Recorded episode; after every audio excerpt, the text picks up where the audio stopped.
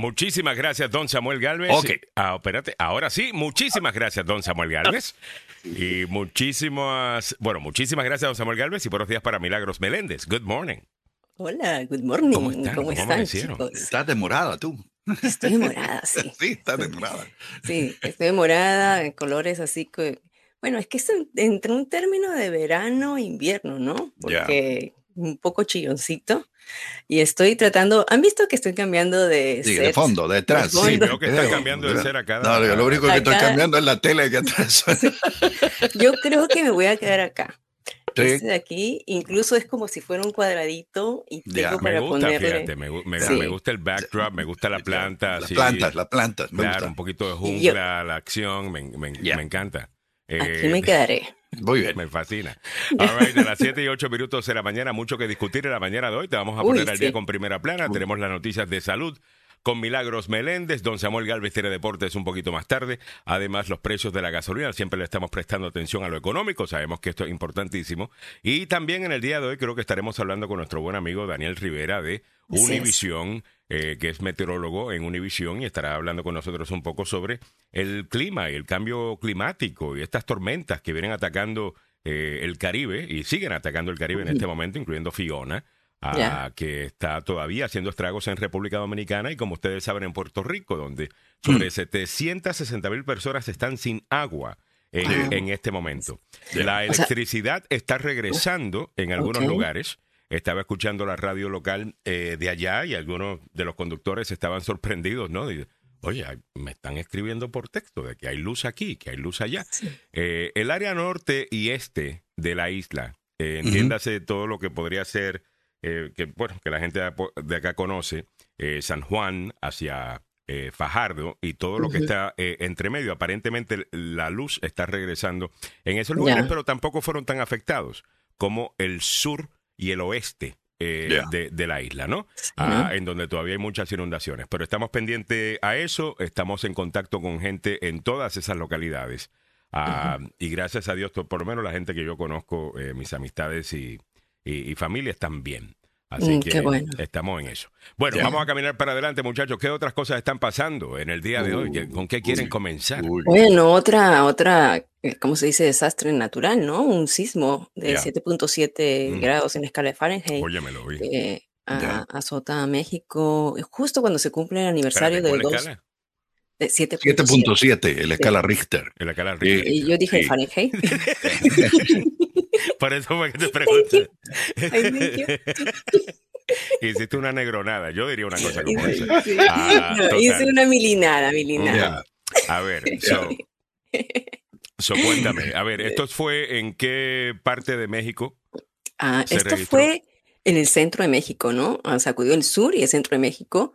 Y también, eh, como, como dije, cuando se cumplió el aniversario de los dos terremotos que eh, golpearon durísimo en 1985 y en el 2017, que dejaron varios muertos, una destrucción tremenda.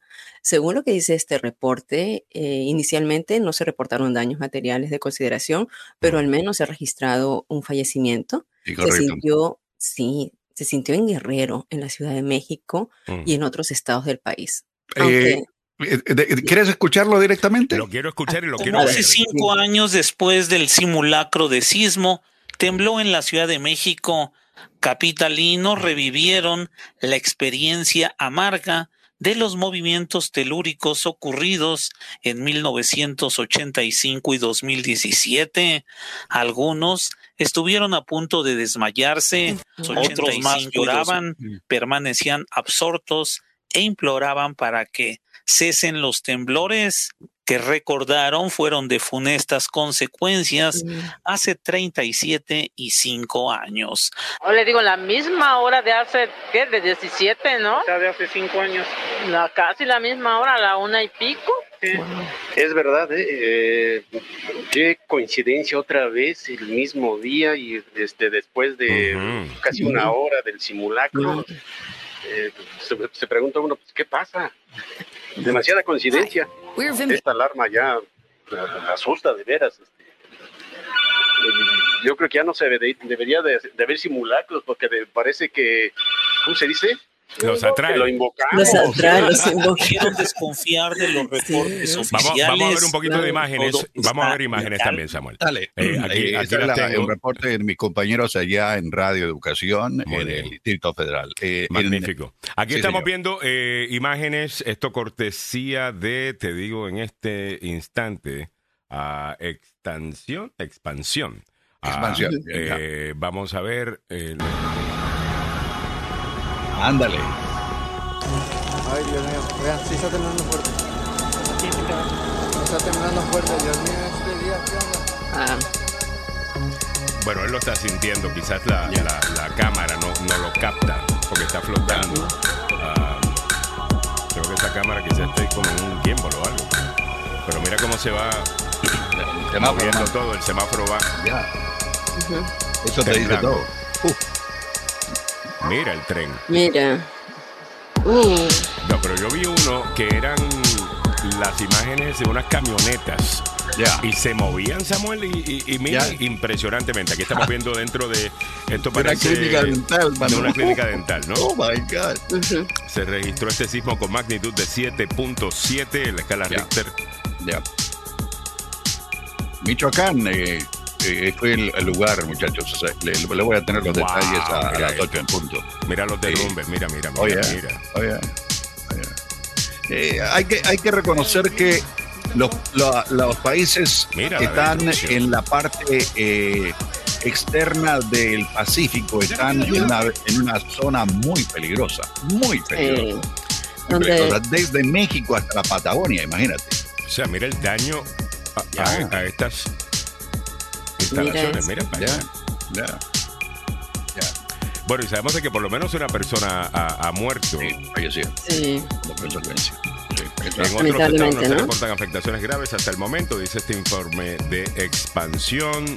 Mm. Aquí estamos viendo a más personas eh, buscando refugio dentro o cerca de un parque, parque. ¿no? Y, Ya. y- y fuera de cualquier eh, eh, peligro, ¿no? Algo se les vaya a caer encima, básicamente la preocupación. Eh, durante un terremoto como, co- como ese. Bueno, eh, ahí estamos al, al- al día con esa información. Miguel Ángel Sosa dice Samuel, y volvió a temblar en México con 7.7, recordando que ya esto parece costumbre. Cabe señalar que los dos temblores fuertes fueron un mismo 19 de septiembre. Ya. Miguel Ángel. Sosa añade, se fue en Mich- eh, según fue en Michoacán y Guerrero, Michoacán. Sí, el señor. epicentro, y se sintió hasta la Ciudad de México, hasta el DF. Eh, Isa Ortega dice, el trauma emocional es de lo peor. Yo soy Oh. sobreviviente del sismo de 1985. Ah, bueno. Se abrió Wow. la calle en dos y estábamos afuera de la escuela secundaria. Me recuerdo eh, de niño, ¿no? Eh, ver las ya. imágenes que se reportaron en el mundo entero de esto, Sí. de, de este sismo. Y, y la ayuda, ¿no? Que se envió también a México y... y, eh, Ya ha pasado tres, compadre. Tres, tres. Fíjate, Es- yo solamente he pasado uno, que fue aquel eh, aguaje de, de- de sismo que tuvimos aquí en, en Virginia, que, que fue un aguaje de sismo. Sea, una, no, una eso, cosita eso no fue nada. No, Eso- no fue nada. nada. No, no, Eso es- no fue absoluto. es, mira, nada, lo que pasa, nada. yo no sé cuándo consideran pero para una ¿ah? persona, por ejemplo, ahí, ¿Cómo? eh, por ejemplo, eh, si aquí cuando empieza a llover y empiezan los vientos fuertes y la cosa, la gente se preocupa tal cosa, y como yo vengo de, de un país donde tenemos huracanes todo el tiempo, eh, pues no me hace mucho. No te preocupes. Asumo Ya, que ya. de la misma manera con ustedes, eh, Sí. que vienen de países donde tiembla cada rato, eh, Sí. pero yo estaba en el, ¿qué piso es el que estaba la nueva? La nueva estaba en el noveno piso, en el noveno piso. Del. World Building en, en Silver Georgia. Spring, en la Georgia Avenue.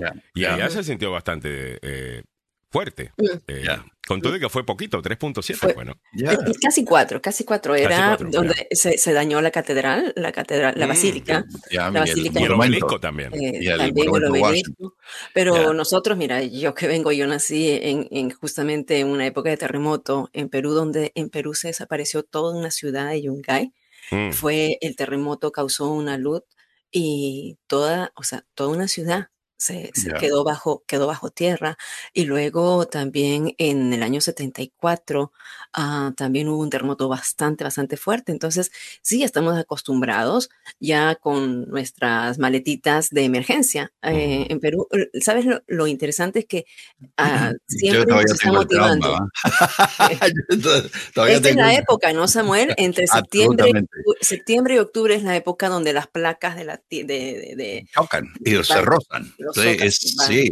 van Entonces hay una época. Sí, hay una época. Septiembre, hay una octubre. época, sí. Septiembre, octubre son, ya se esperan los terremotos, los temblores, se esperan. Ok. Te ¿no? digo, Pero eh, en cualquier momento puede ocurrir. ¿Se Ya, acuerdan yo, yo estuve en el más mortífero que, que, que- he estado en los tres, y no en mi país, sino en Guatemala, Mm. Ya. eh, y ahí se murieron 40 mil personas, man. Oh, Dios 40 mío. mil se murieron. 40,000 Una infraestructura que no estaba preparada. El último terremoto había ocurrido en 1902, Ujú. pero en esa época nadie estaba preparado. Las, el- lo- peor de todo ocurrió en la parte que te digo, alrededor de la capital guatemalteca, en el, eh, la parte de occidente, en la parte que te digo de camino hacia el oriente. Eh. Fue un desastre, man, un desastre. Y yo- sentí el, el remesón, Mm. ¿verdad? Y me quedé en, en mi cuarto, mano. Mis vecinos me decían, venite, salí de allí, te vas a morir. Y no, No. pues ya pasó, vi las paredes y eh, habían un Pero par se de... Samuel, le gritaba, que Samuel le gritaba al vecino, deja a la vecina quieta. Eh, Ay, Sí, no, pero, ay. pero te digo que es, es, eh, es impresionante porque en la ciudad, eh, yo vivía en el centro de la ciudad, la sexta avenida eh, de la capital guatemalteca, todo el mundo la conoce, que desemboca en el Palacio Na- eh, Nacional y por el otro lado en la zona de la municipalidad. mm. Ese sector, todo el repello de los edificios, incluyendo el de- de la Policía Nacional, se vino abajo, hermano. mm. Y, y nunca había, la gente no estaba acostumbrada a esto, pero en México sí había preparación, esta- estaban preparándose, haciendo un, eh, eh, un Simulacro. Sí, pues. y a la hora, después del simulacro, comienzas a temblar, mano. Sí, ¿Cómo lo no está diciendo este señor que dice, no importa que no hagan simulacros porque es que, que mm, bueno, casualidad. Pero mira qué interesante el comentario que hace Isa, ¿no? Eh, Ortega, del trauma, eh, que es de lo peor. Eh, Estaba pensando en eso porque ahora con lo que está pasando en Puerto Rico, que se ha ido la luz y cada vez que se va la luz, la gente pues se molesta mucho. Eh, y mucho de eso tiene que ver con eh, cierto, como dices tú, trauma emocional, eh, Isa, eh, que viene Ya. después de María, que estamos conmemorando precisamente cinco años en el día de hoy. Ya. Hace cinco años fue que entró María a, a Puerto Rico. Y asumo que cuando se te va la luz ahora, lo inme- inmediatamente tu sistema lo que piensa es voy a estar sin luz un año, que, que es lo que Ya. mucha gente estuvo sin luz un año. Eh, es horrible, muchos estuvieron ¿no? cuatro Es- meses, algunos tuvieron tres meses, algunos tuvieron dos meses. Lo que sigue siendo un montón de tiempo. Imagínate sin electricidad. Eh, y, y todo, pues el, el estrés que eso causa, pues en el momento que se te va la luz, tu cuerpo no sabe, la- tu Mm. mente no sabe la diferencia. Ah, hay mucha literatura sobre esto eh, y lo que es el post-traumatic stress eh, disorder. Ah, y, y para mucha gente, pues eso es lo que están sufriendo en el día de hoy. Y bueno, nuestras oraciones con ellos están tanto en México como en Puerto Rico, en República Dominicana República y donde Dominicana sea que también. algún hermano esté o hermana esté pasando algo difícil eh, Sí. en, el, en el día de hoy. Ah, les cuento que me eh, apunté con la Cruz Roja y me hicieron mi background check y me hicieron eh, todo, me aprobaron eh, ya. Estoy esperando a ver si pueden utilizar mi, mi- mi- me pueden utilizar para algo eh, en, en Puerto Rico. Espero que eso sea y si ese es el caso, pues me estarán viendo allá, eh, Ya. transmitiendo desde allá también eh, Ya. y, y haciendo lo que se pueda. Aunque te digo una cosa, creo que podríamos ir, Mili, y, y simplemente yo creo que hay tanto que hacer. No, sí, nosotros Ah, yo creo como... Pero como yo quería tener la certificación de, de la... Hay que esperar porque yo también me tengo, que, me tengo que Ya. inscribir también. Te hacen un entonces- background check, te hacen un... O sea, no puedes tener un récord criminal, no puedes tener eh, nada, you know, porque te van a confiar, Antecedentes, te van a confiar con gente, entonces tienes que pasar ese background, ¿no?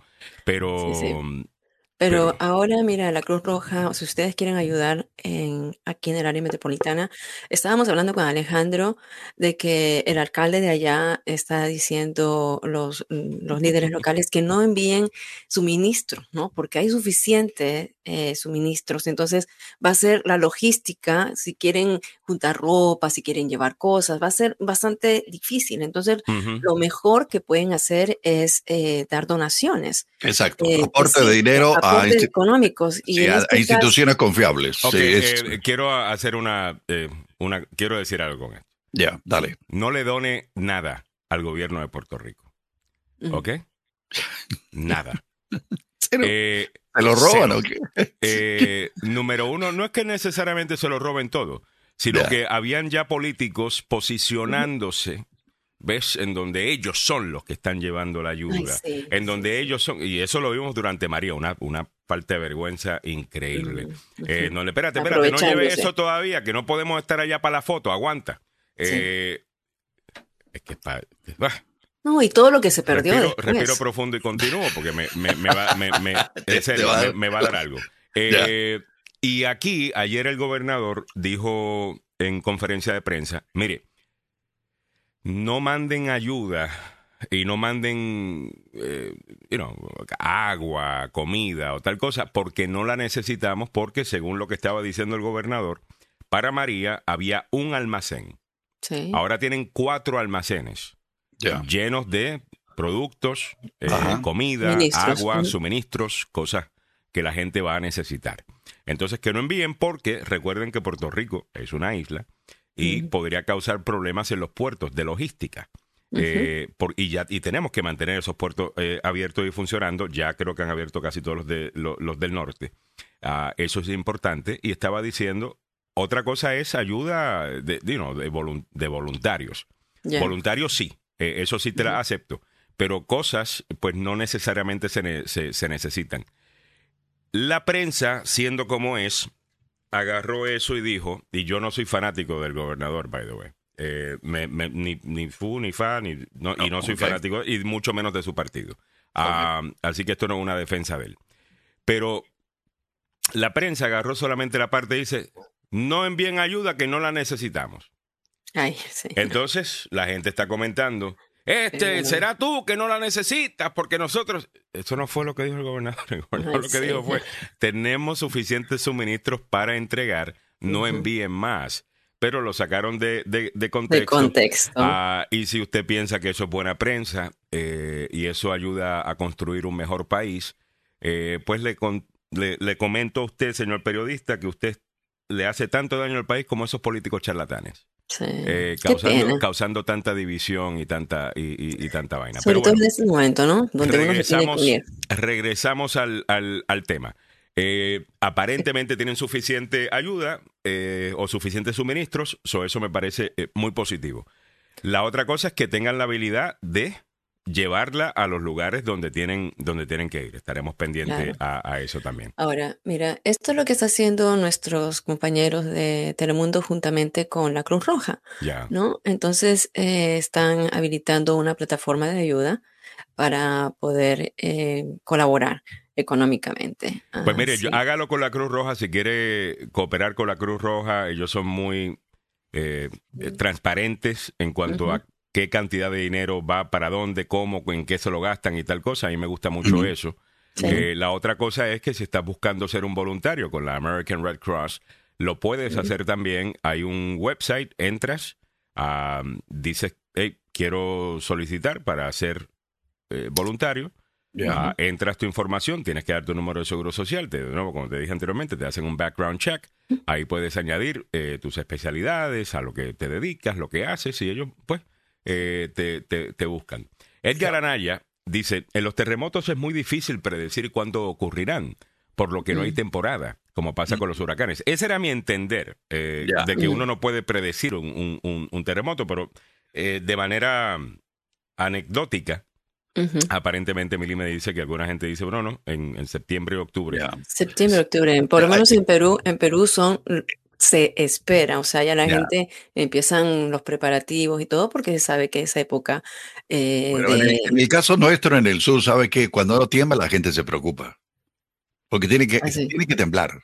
O sea, si no hay, si no, no sentís un movimiento, se está acumulando una presión enorme. y que puede, puede, desarrollarse un terremoto de mayor magnitud. Entonces, eh, cuando tiembla normalmente, eh, esto en Chile, cuando tiembla normalmente la gente está relativamente tranquila.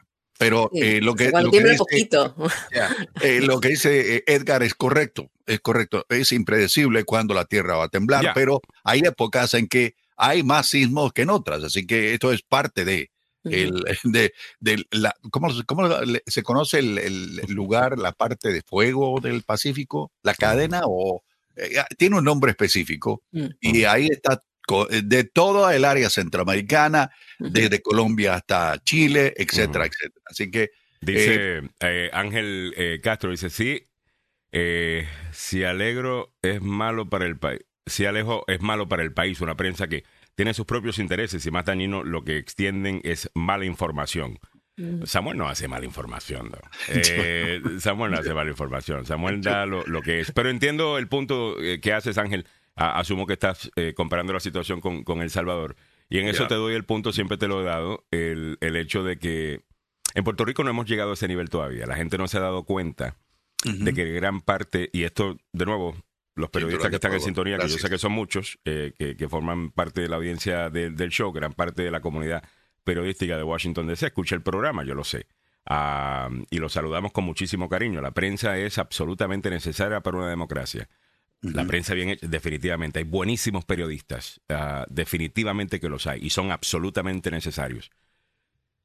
Pero, Ajá. pero, a ver, hay algunos medios que se han convertido en nada más que cizañeros profesionales, que buscan a ver dónde meten cizaña y ponen a uno a pelear con el otro y, es constantemente que usted esté molesto con algo y con alguien. Ah, y eso no hace país, eso no hace país, eso no hace patria, ah, no nos ayuda. Eh, en este momento habrá tiempo para eh, evaluar lo que se ha hecho bien, lo que se ha hecho mal, pero en este momento estar unidos Así es. Eh, ya sea Puerto Rico, República Dominicana, México, lo que sea. Y arreglar el país. Porque esa división no nos permite movernos para adelante. Si cada vez que alguien surge con una idea, aparecen you know, 200 eh, críticos, jalando para aquí, jalando para allá, poniendo a este a pelear con el otro, no se puede mover la bola para adelante. y por esa razón es que cinco años después eh, y de nuevo utilizo Puerto Rico como ejemplo. Usted puede utilizar lo mismo que yo estoy diciendo, cambiar el país y adaptarlo al suyo y usted verá que es la verdad. Si nos enfocáramos en cinco años pasó María. Y hay un montón de dinero, pero con la pelea, con esto, con esto y lo otro, pues la burocracia, tal cosa, no se hacen las cosas. Todo el mundo, uno se queja por acá, uno le mete cizaña por acá. Hay quejas legítimas también, obviamente, eh, esas también se, se, tienen que hacer, pero no se mueve la bola para adelante porque estamos peleando el uno con el otro. Y a veces confunden eh, la realidad de una noticia importante con, con un amarillismo que es una vergüenza. Constante. Yo escuché un programa esta mañana que estaba leyendo por equivocación aparentemente un montón de textos de gente diciendo tengo luz, tengo luz, tengo luz. Y el conductor del programa dice, oh, wow, pero es que hay muchas noticias positivas aquí. Parece que mucha gente tiene luz, o sea, como que estaba sorprendido, o sea, como que no sabía qué hacer con esto. Eh, se supone que hoy estuviéramos solamente hablando de, de, lo malo que está la cosa y no de que habían cosas positivas. Mira, yo no, no, no, es taparme no taparme los ojos con la mano, ¿me entiendes? Para no ver la realidad. Pero también hay algo de, de uno, pues, tener un punto de vista positivo ¿Ves? En donde estás buscando lo bueno, porque cuando vas buscando lo bueno encuentras mejores cosas y motiva a la gente a sentirse bien consigo mismo. Y cuando se sienten bien consigo mismo, quieren hacer el bien. E, e, esto es constantemente estar metiéndole, inyectándole a la gente eh, lo, negativo, para mí me parece tan. Divide y oh vencerás. me, parece, me molesta tanto. Me molesta tanto porque al final del día digo, y, después se quejan de por qué las cosas no están funcionando. Si con, con toda la cizaña eh, que, estás metiendo, ¿cómo la gente se va a unir a buscar un cambio? ¿Cómo la gente se va a unir a, trabajar juntos para mejorar el, país? Demasiada cizaña en la, en la prensa de hoy, disculpen eh, a, los colegas que escuchan el show, no, no un ataque personal. Eh, los que no hacen eso, pues no es para ustedes. Obviamente estoy hablando de la gente que hace eso. Ah, no, no de todos, ¿no? 7.32 minutos en la mañana. Estamos tarde.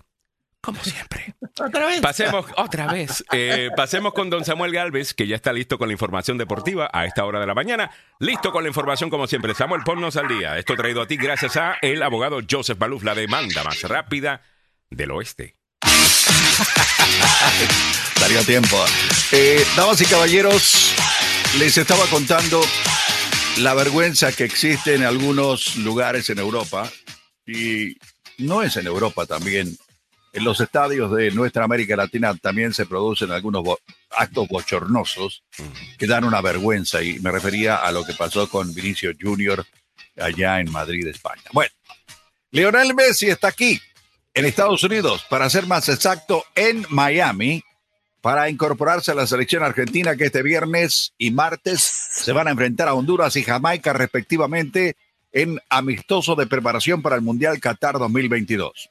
Al día siguiente de sellar el triunfo de 1 a 0 del Paris Saint-Germain en el campo de Olympique de Lyon, que le permitió al equipo de la capital francesa quedar como único líder de la Liga 1. Eh, Messi se sumó al plantel de la albiceleste para los amistosos aquí en Estados Unidos. Anda buscando plata. Messi arribó a Miami con Nicolás Tagliafico, quien justamente juega para el Olympique de Lyon, y con Leandro Paredes y Ángel Di María Alfideo ambos compañeros en la Juventus, que cayó inesperadamente 1-0 en el campo de Monza. En la Serie A, de María lo echaron. Lo echaron porque le dio una patada increíble a, a, uno, a un eh, competidor. Eh, eh, fue baja para la Roma en la derrota 1-0 eh, como local en Atlanta, pero está aquí también. sintió un problema muscular en los ejercicios, así que ya sabe, el peso pesado de Argentina está en Miami, eh, están preparándose y Lucas Martínez, cuarta zaguera del Fiorentina y Ezequiel Palacio, mediocampista del Bayern Leverkusen, que se encuentra lesionado también, parece que van a solo estar dentro del grupo de la familia Miranda, o sea, van a observar nada más los dos partidos. Muso fue operado con éxito de una fractura de pómulo que sufrió ante la Roma, mientras que Martínez, cuarta, jugó la victoria 2 a 0, que la Fiorentina se echó ante el Elas en Verona con un gol de Nicolás González. Así que por lo menos por ahí va bien la cosa. Eh, Robert Lewandowski, el eh, delantero de Polonia del de, Barcelona, habló de su actual eh, fichaje en el equipo y se refirió a la posibilidad de ganar el balón de oro en la presente temporada. ¿Qué es lo que dijo? Me siento muy a gusto en el Barça, no solo por el club, sino también por el ambiente, mis compañeros, la plantilla, todo el mundo me trata muy bien, todos me hacen sentirme privilegiado en el Barcelona. Es como tener juguetes nuevos en mis manos y jugar con ellos. De los primeros días en Barcelona sentí que estaba en el lugar correcto en el momento correcto. La afición, eh, no esperaba que la afición del Barça empezara a cantar canciones del Nou Camp. Me hace sentir que llevo mucho tiempo en el club, así lo sostuvo el delantero polaco. Asimismo, eh, Lewandowski hizo un comparativo ante el Barcelona y su anterior club, el Bayern Múnich, en referencia a poder ganar el balón de oro. Sé que el Barcelona es el equipo donde más jugadores han ganado el balón de oro. Creo que el camino al balón es más corto aquí que con el Bayern. Bueno, cosas que se dan en el fútbol, pasión de multitudes, el opio del pueblo. ¿Cómo están las carreteras en la zona metropolitana a esta hora de la mañana? Con algunos problemas y dificultades. Sí, a esta hora todo el mundo quiere llegar lo más rápido posible al lugar donde eh, va a trabajar o a realizar toda su actividad. Pero acuérdese, acuérdese, por favor, de respetar las reglas del tránsito. Hay un accidente reportado en, la Southern Avenue, a la altura de la 36 en el sureste. Hay escombros tirados por el camino en la 95 antes de la 216. Hay un reporte de un accidente en la 212 en la Power Mill Road, viajando solo cerca de Bellsville Drive y otro accidente en la ruta 100 viajando hacia el oeste a la altura de la Interestatal 97. Le recordamos que este informe del deporte y de las carreteras de la capital de la nación llega a ustedes por una cortesía del abogado Joseph Malouf.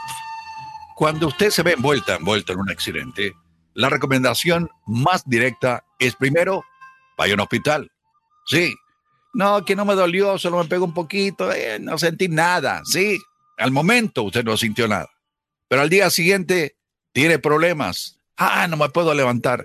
Es allí donde está la mejor recomendación del abogado Joseph Malou. Primero vaya al hospital y después de una llamada al 301-947-8998. El abogado Joseph Malou tiene licencia para trabajar en Washington, Maryland Virginia y dos oficinas aquí en la zona metropolitana. Una en Gatesburg, donde está su cuartel general, y la otra en Fairfax.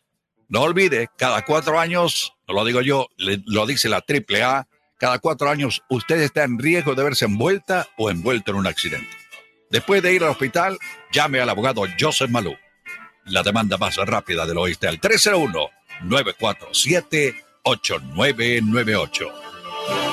Muchas gracias. Don Samuel Galvez a las 7.37 minutos en la mañana. Chequeamos cómo están los precios de la gasolina en el área metropolitana. Esto traído a ti gracias al abogado Carlos Salvado, salvadolaw.com.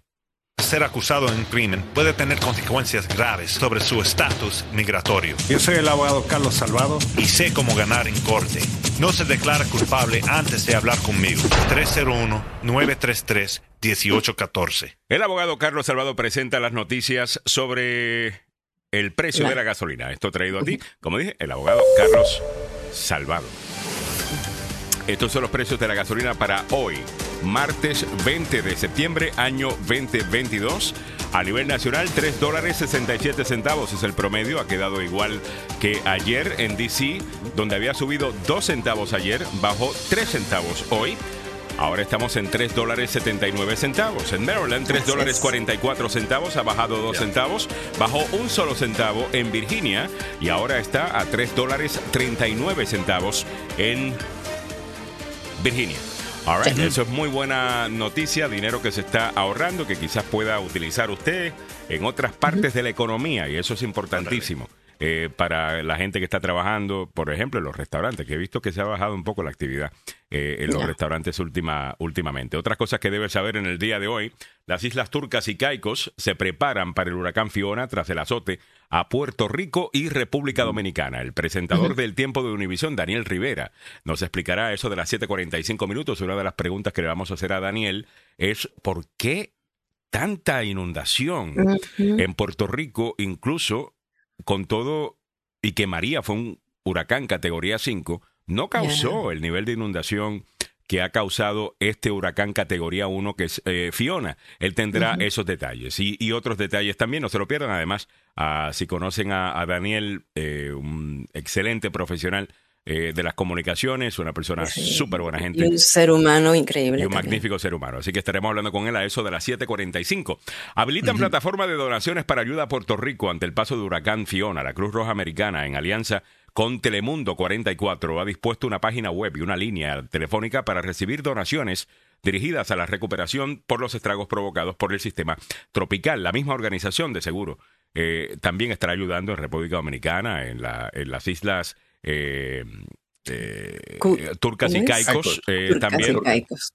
Así que, y asumo que también con este fuerte sismo de 7.7 que sacudió a, México también, la Cruz Roja, pues una excelente organización.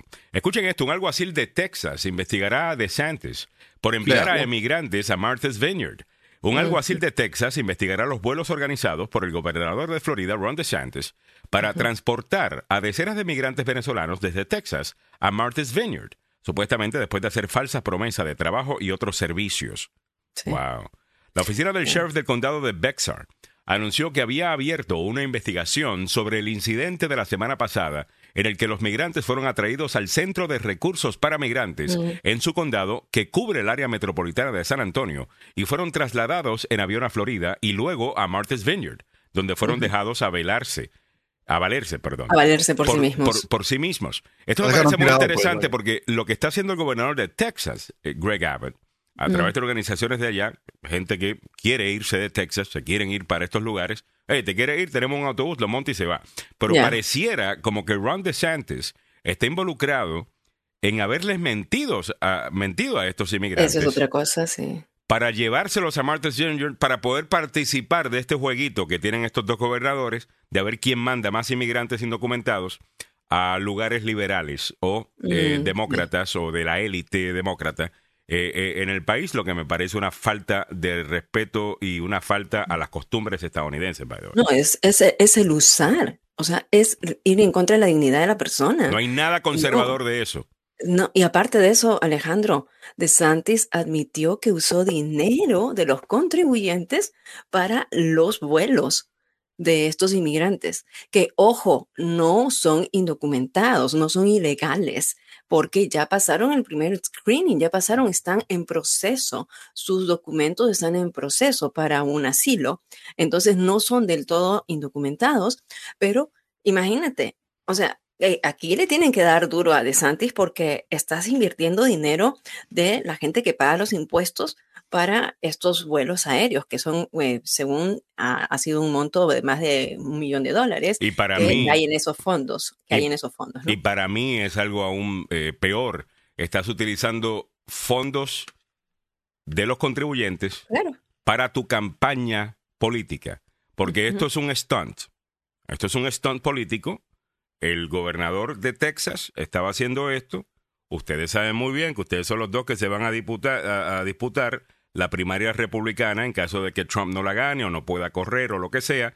Pues el gobernador de Texas republicano y el gobernador de Florida tienen muy buenos chances por ser dos estados bastante grandes con muchos votos electorales, además ser eh, sólidos republicanos. Entonces ellos están, esto es básicamente una batalla de la primaria republicana del año que viene, que le estamos viendo y no, y utilizando inmigrantes para, para librarla. Y esto me parece una vergüenza. No hay nada conservador de eso. No hay nada conservador de ese, de ese tipo de cosas. Óigame, entre otras cosas, en el día de hoy leemos los comentarios de la audiencia en breve, a las 7.43. Ya mismo vamos con nuestro invitado. Arrestos de indocumentados en la frontera alcanza nuevos récords, dos millones en un año. Las cifras indican que el número de detenciones en la frontera entre México y Estados Unidos aumentó de julio a agosto para un total de 2.1 millones en los primeros 11 meses del año fiscal 2022. Nuevos datos oficiales señalan que el número de arrestos de inmigrantes indocumentados en la frontera suroeste de Estados Unidos superó los 2 millones en solo un año, de acuerdo con datos oficiales difundidos por el gobierno del presidente Joe Biden el lunes. El problema, según algunos, es que están haciendo un montón de excepciones ah, y están dejando pues que mucha gente pues se quede, los agarran. Eh, que se queden, que supuestamente eso está creando un imán donde más personas dicen, bueno, el que se fue ya se comunicó conmigo, me dijo que entró, entonces yo me voy también. Ah, es la, la, idea, ¿no? Eh, ¿qué, ¿qué, más eh, tienen sobre esto, muchachos? Bueno, que esto es solamente las personas que están cruzando están buscando otra vez el asilo, ¿no? Un asilo, el asilo político. Y este derecho fue restringido, supimos, durante la época de Donald Trump, que eh, mantuvo la tolerancia cero, donde todos serán regresados y, y, durante la época de COVID con mucha más razón, ¿no? Con el título 42. Pero, eh, irónicamente, fue también una época con Trump, a pesar de la política cero, donde, según los datos, eh, entraron más inmigrantes indocumentados que incluso eh, en la época en la época anterior, entonces en la época de, Obama, ilegalmente. O sea, estos datos nosotros los vimos, aunque por supuesto ahora en lo que va de, con el gobierno de Biden, esto se ha triplicado, ¿no? El ingreso de indocumentados tres veces mayor. Eh, yo estaba leyendo un artículo del diario El País eh, de España, donde dice el precedente racista de los traslados de inmigrantes, eh, los viajes de la libertad a la inversa. Y aquí destaca que grupos supremacistas blancos enviaron a afroamericanos en 1962 rumbo norte con falsas promesas. O sea, esto se repite. Le decían que serían recibidos por John Kennedy, el presidente que tendrían una casa, un trabajo, una vida resuelta. Eran mentiras. Los actuales traslados de inmigrantes desde Texas, Arizona y la Florida a ciudades demócratas como forma de presionar a la Casa Blanca tiene este precedente histórico en 1962 con los llamados viajes de la libertad a la inversa o reverse freedom rights, mm. una especie de represalia de grupos supremacistas blancos contra viajes de la libertad porque activistas de los derechos civiles hicieron valer las leyes que prohíban la segregación en el transporte. Y el, eh, la historia está increíblemente buena, se la recomiendo. El título se llama El presidente racista. Sí, el diario El País. el presidente racista de los traslados inmigrantes. Eh, dos puntos, los viajes a la libertad. Así muy que. Bien. Muchas gracias, Samuel, por el dato. Eh, Pablo Cruz me dice, pero Alejandro, has dicho que Ron DeSantis te parece buen candidato. Ya días lo dijiste, pero yo no soy psíquico. obviamente, cuando dije que era buen candidato no había hecho esta estupidez.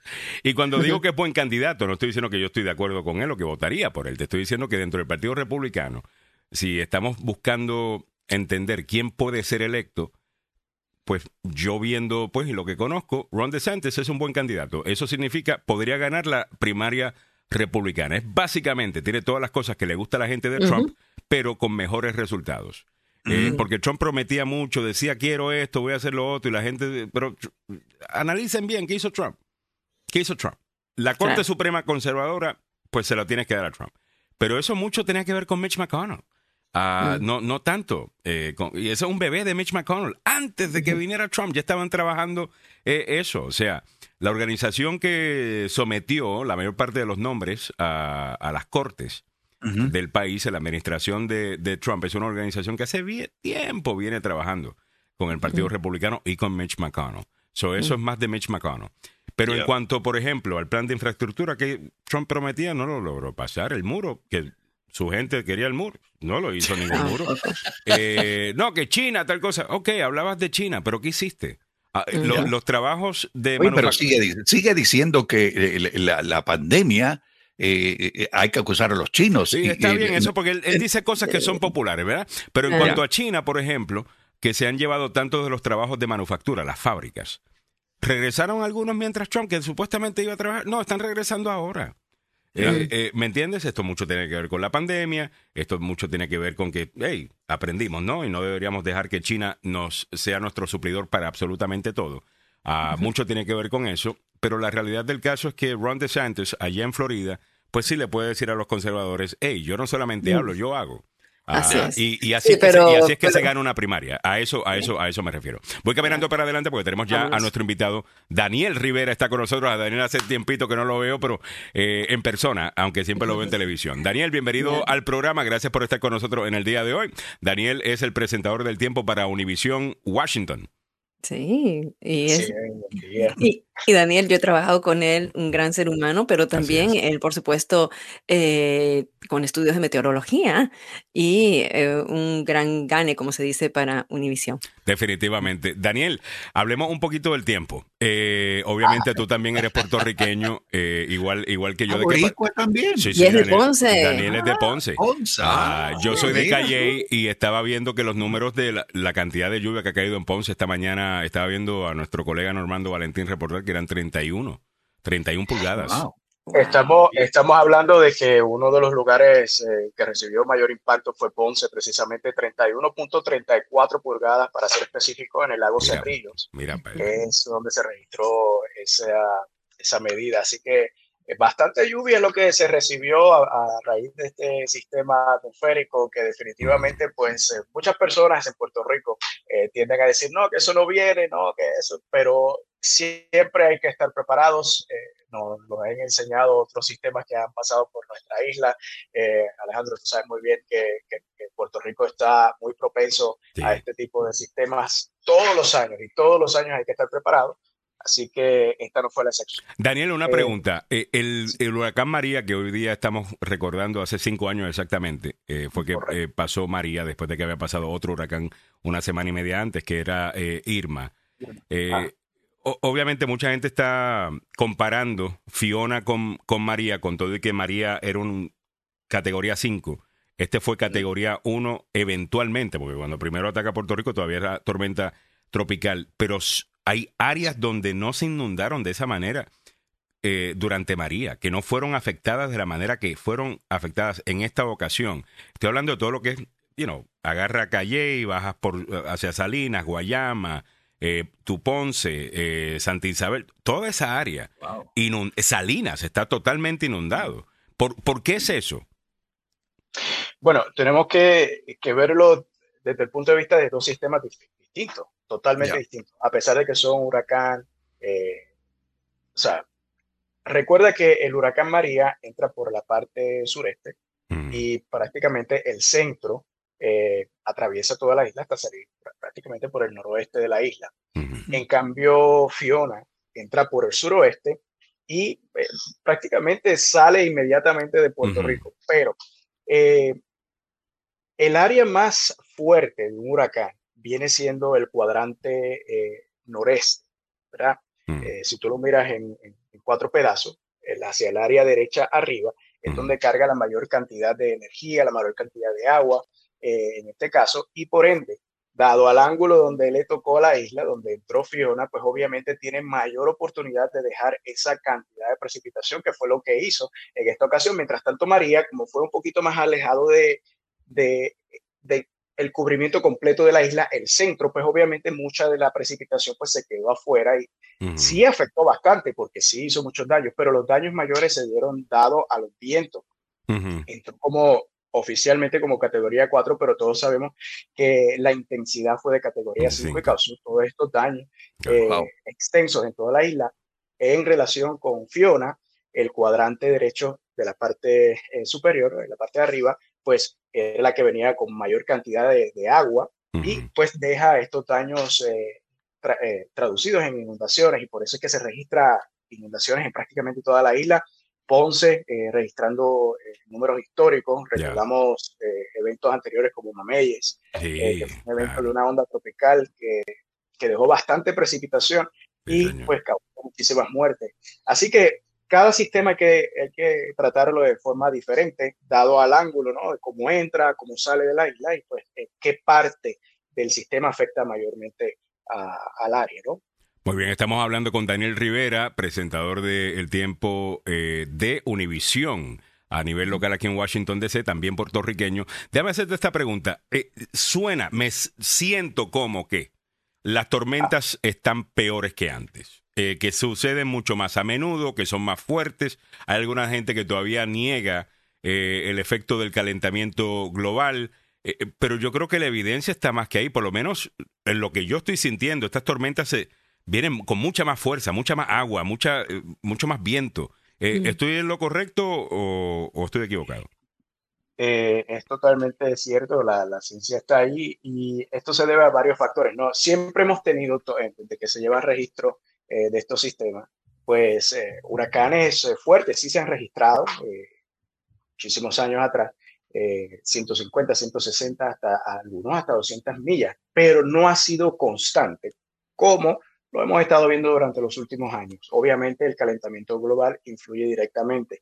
¿Cómo se traduce esto? ¿Cómo lo podemos ver de una forma simple? Bueno, el agua, donde estos sistemas pues adquieren esta energía, se calienta más. Nuestro planeta tiene algunos grados eh, de, temperatura mucho más altos que lo que teníamos hace unas décadas atrás y por ende esta energía es mucho mayor. Esto propicia, obviamente, a que estos sistemas cuando salen del África, pues puedan desarrollarse mucho más rápido, mucho más potentes, se puedan adquirir mucha más eh, energía y por ende, pues afectarnos de la forma en que nos están afectando en estos últimos 10, eh, 20 años. Uh cambio climático es, es, cierto, o sea, se están derritiendo los, los, glaciers, claro. los, glaciares. Los glaciares. están aumentando los niveles del mar eh, las temperaturas del mar eh, son mucho más altas que lo que eran antes. Estamos hablando de que en promedio eran 80 grados, ahora estamos hablando de casi 87, 88 grados. Y eso es lo que le da energía a un huracán, ¿correcto? Correcto, correcto, porque acuérdate que cuando viene el sistema eh, por un área que es bastante cálida, se está produciendo esta evaporación, evaporización y también pues los vientos, pues obviamente todo esto hace que son los ingredientes perfectos para que esto se se ponga robusto, ¿no? Y pues obviamente, pues cuando pase por tierra, si es que pasan, pues obviamente dejen todas Desastre. Quiero mencionar que no solamente Puerto Rico, ¿no? República Dominicana también ha sido afectada. Estamos viendo algunas imágenes eh, incluso de un puente, que el viento arrancó el puente, aparentemente. Fue el viento. Esto en República Dominicana. Así que nuestros, nuestras oraciones están con la gente de República Dominicana. Eh, también, Daniel, ¿Qué podemos esperar para el resto de la temporada? Porque estamos en la temporada de huracanes. Ahora mismo, ¿no? estamos en el mismo centro de la parte jugosa de la temporada. o sea, estamos en el prime. No sea estamos como quien dice, eh, pasando el medio tiempo del juego. Y ahora es que se pone interesante. Eh, pero sí, estamos en el pico de la temporada y es usual que veamos el desarrollo de estos sistemas eh, constante, ¿no? Más, un poquito más, más constantes durante estas próximas semanas. Eh, ya tenemos otro, otra área de vigilancia que está por entrar al Caribe, que tiene un 20% de probabilidad, que estaría pasando al sur de Puerto Rico. Eso también lo estamos eh, monitoreando muy de cerca. Correcto, porque pudiera tener un desarrollo favorable durante los próximos días, aunque 20% el día de hoy, eh, pues obviamente es algo que tenemos que vigilar. Lo cierto es que mientras estos sistemas se vayan desarrollando, vayan pasando hacia nuestra región, lo que llamamos el Caribe, el Golfo de México, pues nuestra atención tiene que ser mucho mayor porque puedes afectarnos a tierra, incluso algunos de estos, aunque sean remanentes, pudieran llegar incluso a nuestra zona metropolitana y dejarnos algo de lluvias. Eh, con esta Fiona, pues eh, los modelos iniciales computadorizados, eh, como que tenían la tendencia en tirarnos la ruta de este huracán hacia el área de nosotros, hacia el área de... Venía para acá. Pero afortunadamente, pues una, un frente frío que nos estuvo afectando precisamente ayer y uno que esperamos el jueves para nuestra región, pues va a provocar que este sistema se vaya totalmente hacia el este, eh, lamentablemente afectando entonces a la isla de Bermuda para el viernes, posiblemente en, en horas de la madrugada. Así que ahora mismo es un huracán, huracán de categoría 3, mm. vientos sostenidos de 115 millas por hora y mm. en la ráfaga estamos hablando de casi 130, 140 millas por hora, un huracán mayor. Eh, de 13 en adelante son huracanes muy potentes y que pudieran ocasionar mucho daño cuando pasan sobre tierra. Así que por eh, ahora la amenaza se está yendo. Ok, te quiere mandar saludos por acá Xiomara Cruz, que dice saludos Daniel Rivera, apoyando siempre a nuestra comunidad. Y Alaska Malamute Popeye dice, ¿por qué los huracanes mayormente tienen nombre de mujer? ¿Será porque también te dejan pelado y sin casa? O Mira para allá, Alaska. Eh, este, eh, eh, ¿Cómo es que, cómo es que yo, yo estoy porque los huracanes y los nombres que utilizamos por huracanes sean nombres feísimos para que la gente se asuste? Eh, de verdad. Pero nadie quiere ver Shrek ahora. No, no, ya están votando las películas, ya lo vi. Eh, ¿Cómo determinan los nombres de, de, de las tormentas? Mira, mucho de eso se lleva a votación. La gente ¿Sí? no se da cuenta, pero se lleva a votación. El mismo público sugiere nombre y estos nombres se determinan por una serie de años, ¿no? Eh, algunos de estos nombres que se le dan a algunos sistemas mayores que, que son destructivos pues eh, se retiran de la lista eventualmente, lo que pasó con el huracán María, ya María no se va a volver a usar, eh, porque obviamente trae muchos recuerdos eh, para muchas personas muy pesados, ¿no? Pero si el sistema, digamos, se queda como tormenta tropical y no afectó áreas algunas, pues obviamente al paso de los años, pues se vuelve a utilizar si es que no hay otros nombres. Pero esto sí se lleva a votación.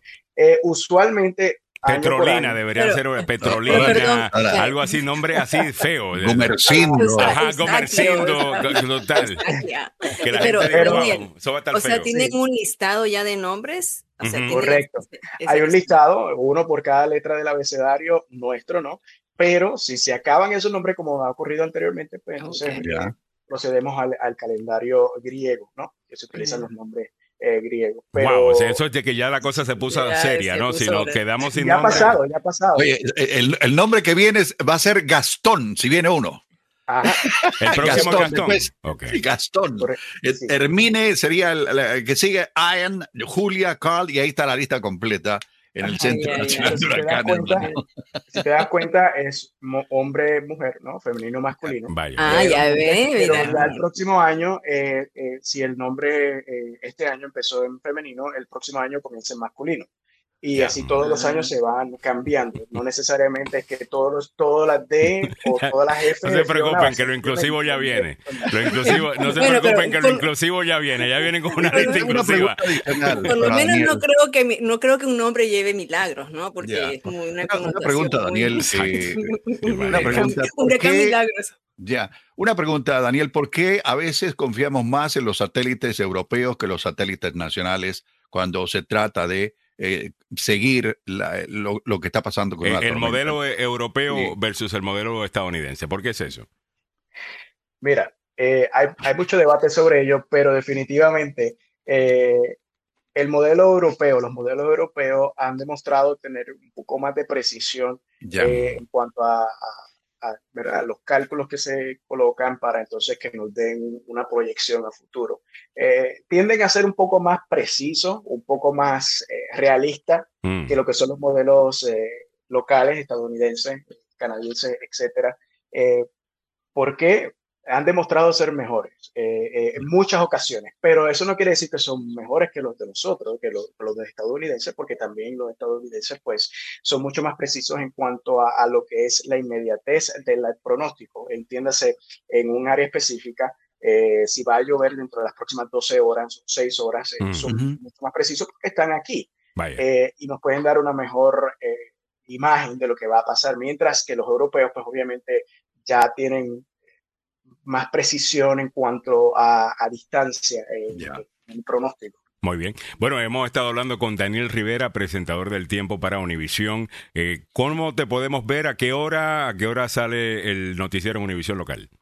Pues de lunes a viernes a las 6 y a las 11 de la noche, Noticias Univisión Washington DC, también a través de univisiondc.com o descargando la aplicación para el celular Univisión DC. Ahí nos pueden ver en vivo por teléfono, si estén eh, de viaje o, en otro lugar. Siempre puede estar conectado con nosotros y ver nuestros noticieros ahí en, en univisiondc.com o en nuestra aplicación para el celular, 6 y 11 todos los días de lunes a viernes. Daniel Rivera, muchísimas gracias por estar con nosotros en el día de hoy, aquí en 1600 AM, en el área metropolitana de Washington, Tuning Radio, en Facebook, YouTube y Twitter.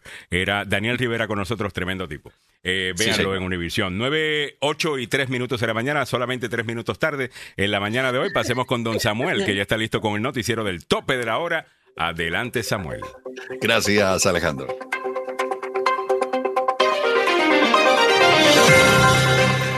Una solicitante de asilo en refugio en Nueva York se quitó la vida. John Hopkins podría abandonar la red Care First dejando a 300 mil pacientes sin servicios médicos aquí en la zona metropolitana. Todavía estamos sintiendo los efectos del sismo de 7.7 grados que sacudió a México ayer en el aniversario de dos devastadores terremotos. Muy buenos días, le saluda Samuel Galvez y aquí el detalle de la información. En el ámbito nacional, una solicitante de asilo en Nueva York se quitó la vida. Esto ocurrió el domingo, así lo anunció ayer el alcalde Eric Adams. Adams no nombró a la persona y dijo que la ciudad tiene prohibido legalmente compartir tal información. Además, dijo, lamentamos la decisión tomada por esta joven mujer y cualquier ser que pueda tener y nosotros como ciudad lo lamentamos. Así lo dijo el alcalde en un comunicado. Esta tragedia es un recordatorio de que tenemos la obligación de hacer todo lo que esté a nuestro alcance para ayudar a la gente necesitada. La muerte de la joven mujer se produjo cuando la ciudad está recibiendo a miles de migrantes reubicados de comunidades cercanas a la frontera, pero no está claro cómo llegó exactamente esta persona a Nueva York. El gobernador de Texas, Greg Abbott, ha transportado en autobús a más de 2.000 inmigrantes a Nueva York desde agosto en protesta por las políticas de migración del presidente Biden y los demócratas argumentando que las reubicaciones brindan alivio a las abrumadas eh, comunidades fronterizas. También han sido enviadas gentes aquí a la capital de la nación y también a la ciudad de los vientos, a Chicago. En el ámbito local metropolitano, John Hopkins advirtió que casi 300 mil pacientes que sus médicos, enfermeras y otros proveedores de atención médica eh, no van a ser aceptados si tienen el seguro médico Care First Blue Cross Blue Shield a partir del 5 de diciembre, lo que pone en peligro el acceso a pacientes de atención. Hopkins y Care First están en un callejón sin salida con respecto a las tarifas que la compañía de seguro paga por la atención, un importante proveedor de servicios quirúrgicos primarios, especializados y ambulatorios en la región metropolitana. Funcionarios de Care First acusaron a John Hopkins de poner a las personas a las que servimos colectivamente en medio de negociaciones contractuales que comenzaron en junio. Acusación negada por Kevin W. Sauer, presidente del sistema de salud de John Hopkins y vicepresidente ejecutivo de medicina de John Hopkins. Esta fue una decisión muy difícil y no fue un mecanismo para poner a los pacientes en el medio. Los hospitales que serían afectados, John Hopkins, el Centro Médico Bayview en Baltimore, el Hospital General del Condado Howard en Columbia, el Hospital Suburbano de Bethesda y el Hospital Civil Memorial en Washington, D.C., aquí en nuestra capital. Antes de irnos, lo que ocurre en nuestra América Latina, los mexicanos volvieron a ser estremecidos ayer por una coincidencia trágica, un sismo de 7.7 a la escala Richter con un balance de un fallecido, sacudió el centro del país justo cuando se recordaban dos poderosos terremotos que dejaron a miles de muertos en 1985 y en el 2017. Se está recuperando poco a poco allá eh, la situación en México, pero Cualcomán, en el estado de Michoacán, fue el epicentro. En el mundo de los deportes, hablemos de fútbol, pasión de multitudes, opio del pueblo y hablemos de billetes, de dinero. La Federación Francesa de Fútbol anunció ayer la primera concesión en los contratos de patrocinio ante la presión de Kylian Mbappé, que había advertido, mire, a mí no me utilicen, no me tomen fotos, ni puedan eh, sacar ventaja de la imagen mía. En un comunicado, la Federación Francesa de Fútbol indicó que se compromete a revisar en el plazo más breve posible la Convención sobre Derechos de Imagen de los Jugadores de la Selección, cuando hasta ahora su posición era que no se modificarían hasta el Mundial Qatar, que comienza en noviembre. Una revisión dice que se decidió después de conversaciones concluyentes entre representantes del seleccionado de Francia, el presidente de la federación, el seleccionador y un responsable del mercadeo que van a arreglar todo esto. Y usted dice, pero si es una foto, man, ¿cómo le van a hacer? Mire, eh, solo vea a grandes estrellas, no solo del fútbol, sino que le digo aquí, el fútbol americano, al básquetbol y otros deportes, cuando salen a hacer propaganda. Eso es evidentemente un ingreso adicional para esta gente eh, que, bueno, tiene grandes entradas de dinero, pero que son muy poco el tiempo que se transcurre para poder sacarle ventaja a cuán popular o cuán bueno es un deportista aquí en el mundo y específicamente en la cuestión del fútbol a nivel internacional. Así que Julián Mbappé se salió con la suya. Si van a utilizar mi foto, póngase firme, hermano. Póngase con el billete. ¿Cómo está el tráfico a esta hora de la mañana aquí en la capital de la nación? Con algunos problemas. La 495 en el Belway, después de la ruta 50 en John Hanson Highway, hay una vía que está bloqueada hay escombros tirados por el camino. También hay escombros en la 495 antes de la 29 en Colesville Road. Sí, a saber si será el mismo camión que pasó tirando basura, hermano. También hay un accidente reportado en la Randolph Road, viajando cerca de la Livingston Road. Esto ocurrió a las 7 y 30 de la mañana. Todavía hay remanentes del mismo. ¿Cómo está el tiempo para la capital de la nación? La temperatura actual 71 grados, que corresponden a 22 grados centígrados. La mañana con alguna nubosidad. Ah, después del mediodía estará soleado. Habrá un poquitín de brisa, pero estará menos húmedo. Las máximas para el día de hoy en los 84 grados Fahrenheit. Así están las noticias, los deportes, el tráfico y el tiempo aquí en Agenda Radio Dixie. Muchas gracias, don Samuel Galvez, por la información. Como siempre, a esta hora de la mañana, son las 8.09, comenzamos oficialmente la segunda hora de la agenda por 1600 AM en el área metropolitana de Washington. También en Tuning Radio, búscanos como Agenda Radio DC o más fácil aún, conéctate a las noticias dmv.com, las noticias dmv.com. Ahí también puedes encontrar el reproductor de Tuning Radio directamente para que ni siquiera tengas que ponerte a buscar nada, ¿ok? Las noticias dmv.com. Bueno, vamos a comenzar con lo que tenemos en esta segunda hora. Quisiera comenzar con el tema de salud, una presentación del doctor Fabián Sandoval en esta segunda hora del show. Estos son los temas que estará discutiendo Milagros Meléndez disminuyen los contagios de la viruela del mono en Montgomery County y el 80% de las muertes relacionadas con un embarazo en los Estados Unidos es prevenible, dicen los CDC. Los detalles próximos presentado por el doctor Fabián Sandoval. El doctor Fabián Sandoval. En Emerson Clinical amamos la salud. Con responsabilidad y compromiso lo demostramos, dando de nosotros nuestro mejor esfuerzo como profesionales, pero más aún como humanos un compromiso que nos incita a crecer y presentarles una clínica con equipos de última generación para brindarte seguridad y confianza que solo Emerson Clinical te puede dar. Emerson Clinical, la clínica que ama la vida. Llama al doctor Fabián Sandoval al 202-239-0777. 202-239-0777 del doctor Fabián Sandoval. A ver, mire, ¿qué está pasando? Ah, sí, Alejandro, como dijiste, en el condado de Montgomery, ayer estuve reunida con los eh, directivos del condado de Montgomery diciendo de que los contagios de la viruela del mono están disminuyendo, no a gran número, pero al menos lo atribuyen a esto, a que hay mayor vacunación mm. contra esta enfermedad y están en mayor campaña. Así que las personas que viven tanto en Maryland y cualquier área, de cualquier sector del área metropolitana, pueden preregistrarse para recibir la vacuna. Eso no quiere decir que va a estar ya disponible inmediatamente si usted no pertenece a cierto grupo, pero le van avisando se registran en su departamento de salud y después le dicen ya está disponible para su grupo y pueden ustedes eh, acceder a ello. y, y, bueno, ya están viendo los resultados por lo menos en el condado de Montgomery.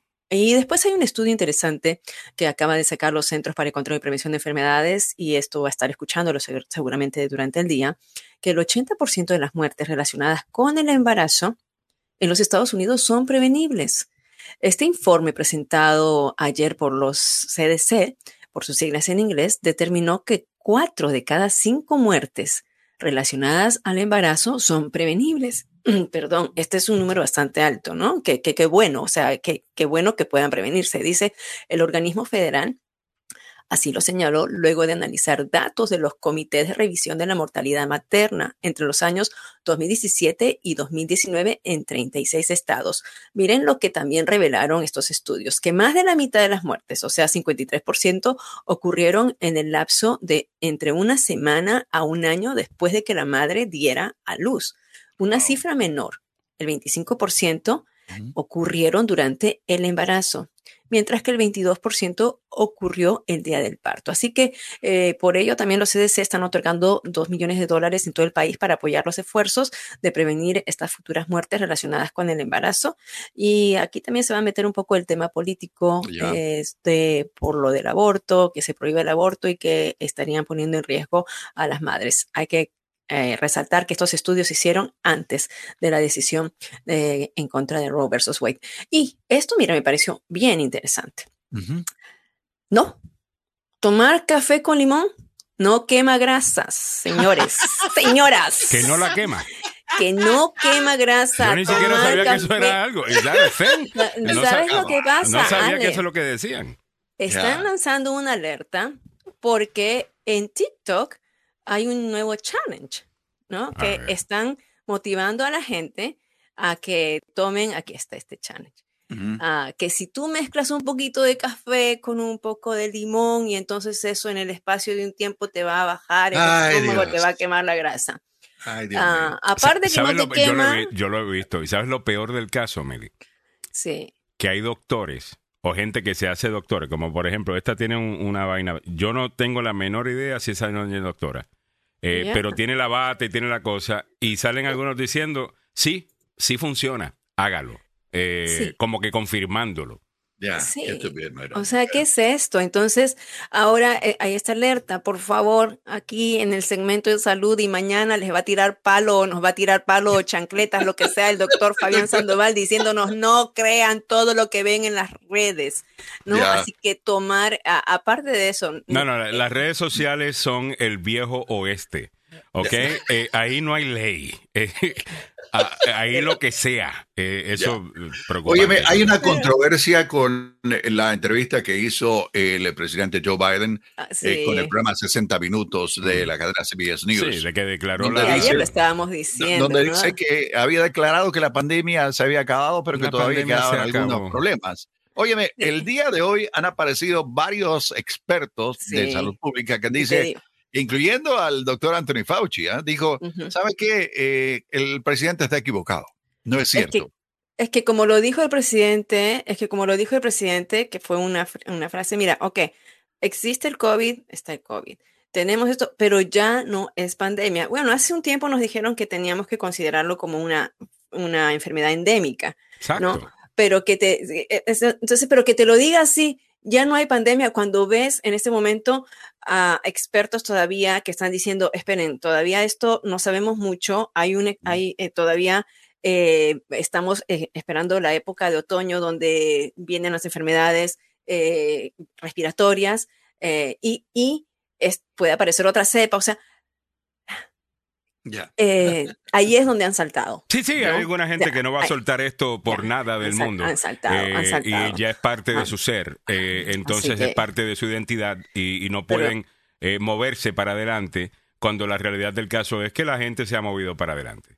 sí, se, ha movido, pero, esa, esa es la realidad del caso. El flu con el que nos tomamos un shot todos los años es el mismo flu que surgió en la gran pandemia de 1917 o 1918. Es ese flu, nos lo ha dicho aquí el doctor. de la española, 1918. Es básicamente ese. Eh, eh, eh, so, el Pero COVID, tomó bastante tiempo, Alejandro. Y el COVID o va a estar, y claro está, hace 100 años no había la tecnología que hay hoy día. Eh, Sí, hoy día igual, tenemos eh, mejor tecnología, hemos llegado a una vacuna mucho más rápido. Eh, también el hecho de que la Omicron pues no es tan mortal y se regó tanto y tanta gente lo obtuvo, pues hay cierta eh, protección según los expertos. Y la realidad del caso es que la mayor parte del mundo se está moviendo para adelante. eh, Sí, que se está esto. moviendo. Yo, yo, yo también ahí creo en eso y creo que vamos a estar, eh, te digo, nuestro, nuestros propios médicos que con, con uno consulta nos dice, está bien. O sea, ya no, eh, ya no es, ya no estamos en la época 2020, ya no estamos en 2021, pero decir que no hay pandemia, o sea, decir que ya se acabó la pandemia, ¿Tú sabes cuando todavía tienes ayer? 400, cuando todavía tienes 400 muertes diarias, o sea, todavía hay gente que está hospitalizada, todavía se necesita hacer eh, eh, campañas para que la gente se ponga la vacuna porque hay chicos que no se quieren poner la vacuna. Entonces, eh, todavía es, es, es polémico, ¿no? Es, es polémico. Bueno, déjeme cerrar déjame este decirte- segmento. de- vamos a irnos con, con el cierre del el segmento ya mismito, pero sí quisiera que vieran un titular que lo vi ayer en Business Insider. Ah. Y tiene que ver con las acciones de biotech, las acciones de Pfizer y las acciones de todas las compañías básicamente que producen la, la vacuna. Sí. Y Moderna. Yes. Ah, Después del comentario de. Biden. ¿Saben lo que hicieron las acciones? Se vienen abajo. Se vinieron abajo. Claro. Ya, Ya. ya. Eh, Claro. y, y mucho de eso es protección a ese problema. Mm. Eh, mu- mucho de la reacción que va- no estoy diciendo a Anthony Fauci, eh, yo sí confío en Anthony Fauci eh, y no creo que él you know, esté metido en, en- en eso. Pero algunos de los expertos que van a estar escuchando no te van a decir que forman parte de la, de la eh, ¿cómo es? Del, que han el comprado consejo, shares. que han del comprado- consejo ejecutivo de, de- esa compañía que acaba de perder un montón y hay que hacer damage control. Ya, Eh, eso so, sí, eso esa, es esa parte también tenemos que, que analizarlo. sí. analizarla. ¿Cuáles son los motivos? ¿Cuáles son los Sí. motivos? Y como siempre, hágalo conmigo, hágalo con quien usted esté, de quien usted esté consumiendo, consumiendo información.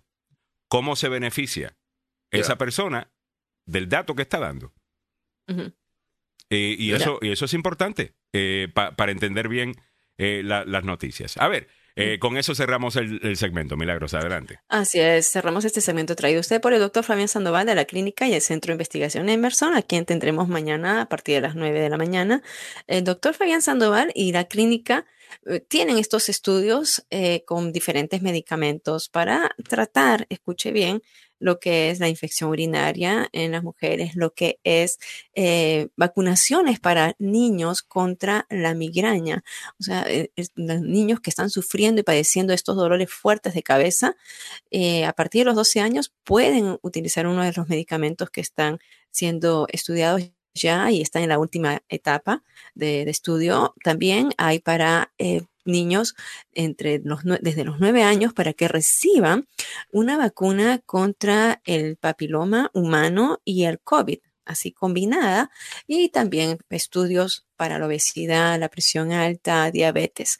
Ustedes pueden participar, recibir un estipendio económico y pues colaborar también con, con- la ciencia y todo esto es gratis, ¿no? Para, para usted. Eh, igualmente, sí necesita de hacerse chequeos médicos, como uno de nuestros oyentes que se fue a hacer un chequeo médi- médico y le detectaron la diabetes en una etapa bastante alta y ya está recibiendo tratamiento, pues lo puede hacer, debe llamar así al 202 239-0777.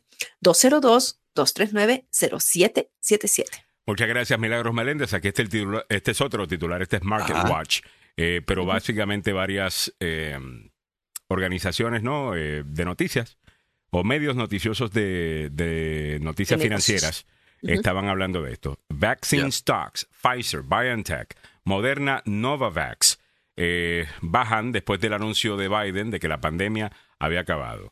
Eh, Moderna había bajado 7, hasta el momento 7%. Ah, Ya. Pfizer eh, ha bajado 1.28%. Eh, este número es actualizado eh, todo el tiempo, solo tendría que ver cuánto bajo. Déjame ir a, a Pfizer a ver el chart. Mm. Rapidito, a ver si podemos ver cuánto ha bajado después de... No, thank you, no quiero ser un subscriber. Um, a ver, so estamos viendo pero 0.7, a ver, a irme cinco días.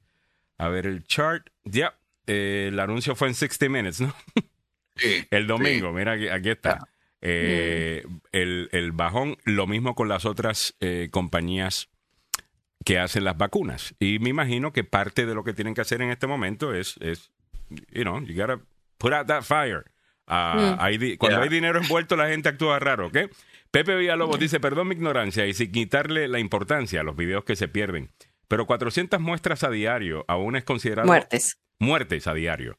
¿Aún es considerado pandemia? Eh, yo creo que la definición de pandemia eh, no necesariamente tiene que ver con la cantidad de muertes, ¿no? Sino más bien tiene que, que... ¿Cómo es que definimos? ¿Cuál es la diferencia entre pandemia y endemia? Eh, muy buena mm. pregunta. Eh, gracias, Pepe. Ah, vamos a buscarte la información. O mañana sintoniza el show. estaremos hablando con el doctor eh, Fabián Sandoval y le podemos presentar esa, esa pregunta que está muy buena. All continuando con el programa, otras cosas que debes saber. escuchen esto: el caso de este hombre que ha sido liberado. esto en Baltimore. Samuel, te estaba escuchando hablar de esto. A mí me encantan los podcasts. No solamente produzco eh, podcasts eh, para personas, ah, sino que me, soy consumidor de podcasts. Me encantan los podcasts. Y un podcast que, los podcasts que reciben mucha atención, uno, uno, de los formatos que recibe mucha atención, son los que tienen que ver con true crime. Le llaman al género. Ah, eh, que básicamente documentales en audio de un crimen, una persona que fue acusada injustamente, una persona que fue acusada justamente pero que tienen que ver con crimen. Así es que mucha gente se entera del caso de este muchacho. Háblanos mm. eh, sobre esto, Samuel. Sí, hemos estado hablando de, este tópico con el abogado Julio Alemán en los dos últimos programas. Eh, Déjame, yo te lo busco acá. Teniendo como avance lo que iba a decidir ayer la juez. Y lo que decidió la juez ayer, pues, es anular la condena por asesinato de Hernán Sayed después de que los fiscales dijeron que habían problemas en el juicio incluidos dos sospechosos que nunca fueron revelados por parte de la defensa. Y el, abogado Julio Alemán de la firma Salvado, Salvado, Salvado nos decía, eso es penado por la ley, eso es ilegal. El caso obviamente ganó la atención, como decía Alejandro, con la serie, con el podcast Serial, que planteó dudas sobre la culpabilidad. Sayed ahora tiene 42 años, siempre dijo que era inocente y que no había asesinado a Min Lee, una muchacha de origen asiático de 18 años cuando fue estrangulada y enterrada en un parque en Baltimore. Mm. La juez Melissa Fenn del Tribunal de Circuito ordenó que Sayed fuera liberado de la prisión, donde cumplía cadena perpetua y fue puesto en arresto domiciliario para determinar si se lleva a cabo una reprogramación de un nuevo juicio. Sayed salió, como mostraba Millie, ayer saliendo del juzgado, no dijo absolutamente nada, Mm. El, eh, la Fiscalía en Baltimore presentó una moción para anular la condena luego de una investigación de un año y esto fue parte de una em, serie, podcast, producida por la radio pública en Chicago, WBEZ, que llamó la atención nacional sobre este caso en el 2014. Así que esto ha despertado, y, te digo, eh, estaba viendo eh, los reportes a nivel internacional y también remarcan la situación de este, de este muchacho, que es un muchacho musulmán. Mm. Eh, la novia era una muchacha de origen asiático y mm. eh, el lío estaba en que yo soy inocente, yo no lo hice, yo no. Inclusive metieron cizaña los fiscales con el seguimiento del teléfono celular, dónde estaba el teléfono celular cuando se cometió el delito. Mm. Y no había claridad en que Sayed había estado en el lugar donde esta joven murió asesinada. Eh, eh, esto pone en tela de juicio y quizás otros casos como este que no se conocen. ¿En qué año fue el caso, Samuel? Perdón. Eh, hace 23 años, vamos a ver qué año es esto. No, imagínate. Casi.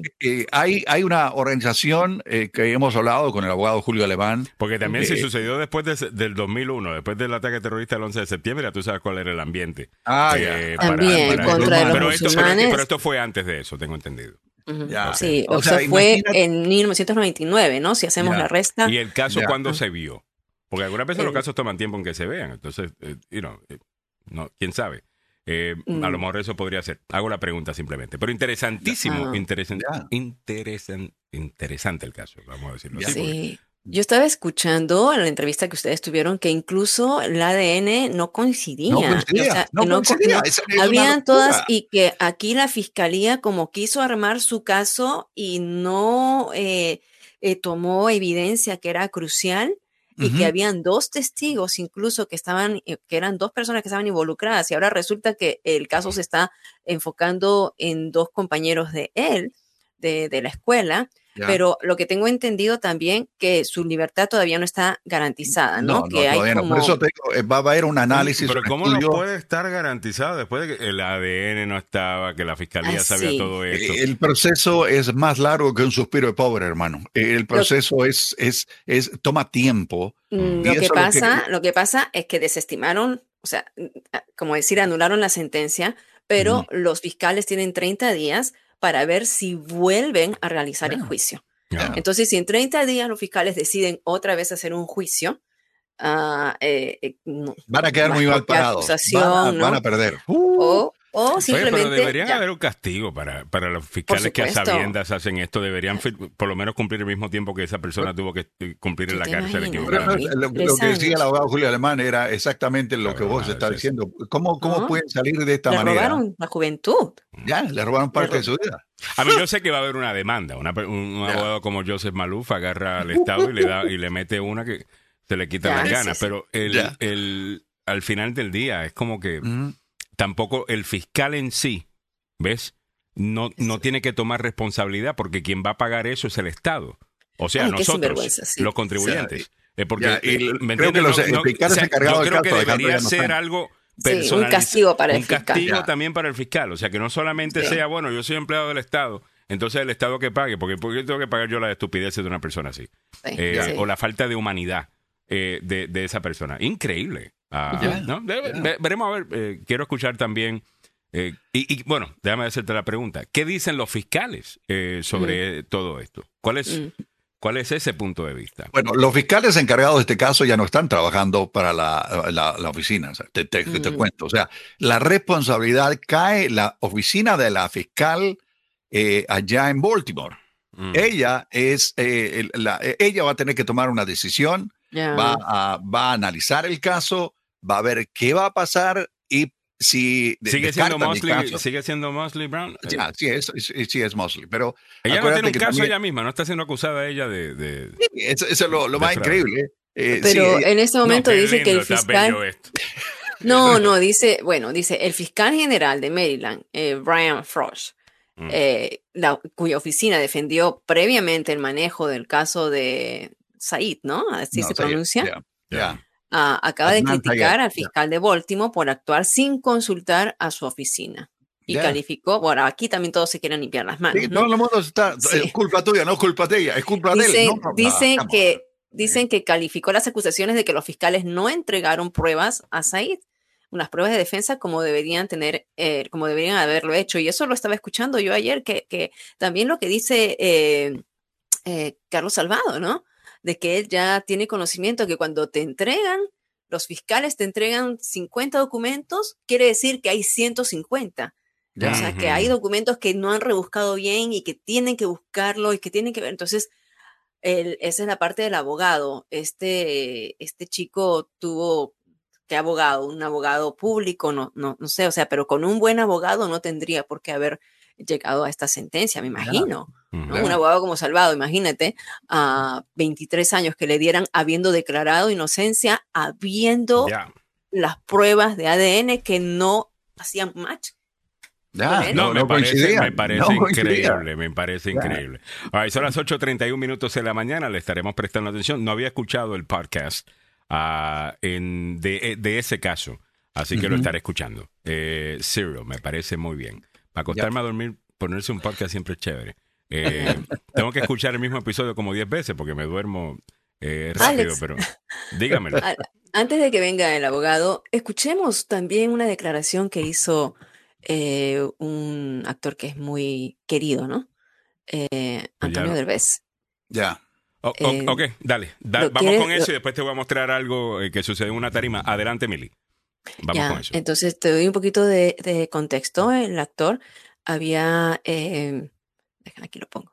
Había experimentado un accidente aparentemente jugando un con un aparato de estos virtuales, eh, de, ¿verdad? Y parece que se ha, se ha roto el brazo en, 10 eh, en 15 lugares. Se destrozó, se destrozó. Es muy largo el video, así que déjeme ponerlo más o menos. En este momento. All right, vamos. A los fans, a los medios que han estado muy pendientes, a a, mis amigos, a, a familia que, me han escrito a través. Déjame. Yo estaba, me puso mi hijo en el visor, estaba yo en un edificio de como de 100 pisos hasta arriba y, y, era lo que yo estaba viendo. Jugando esto. Estaba yo parado en una tabla pequeña. Mm y de repente, por supuesto que los detalles los tengo un poco borrados, pero me tropecé con algo que había en el piso. Y a la hora que camino, que doy un paso fuera de lo que en mi mente, en lo que mi cerebro registraba como que había una tablita donde tenía que estar parado, en el momento en el que siento que me tropiezo y me salgo de ahí, el, la realidad virtual hace que yo empiece a caer por esos, al vacío, por esos 100 pisos. Entonces, lo que yo veía y lo que mi cerebro estaba registrando no coincidía con mi entorno. Y al querer reaccionar, no reaccioné a lo que estaba yo, lo que tenía a un lado, sino reaccioné a lo que estaba yo viendo. Ya y no sé qué moví los pies y me tropecé y fui a dar con unos escalones que había ahí. El hecho es que me caí con todo mi peso sobre, unos escalones y había, creo que pega primero mi codo. Mi codo al caer con todo mi peso sobre el codo, el codo empuja a este hueso que es el húmero. Ay, Dios. Lo empuja hacia arriba. Estamos escuchando. Y se me sale el hueso hasta por acá. No me rompió la piel, no me traspasó la piel, pero sí se me salió hasta acá. Y en su camino, pues rompió todo lo que había ahí. Santo Padre. Se destrozó. Yo cuando me caí oí como si hubiera caído unas ramas secas. Ah, Dios. E inmediatamente supe que tenía una fractura múltiple muy, muy seria. Muy seria, muy seria.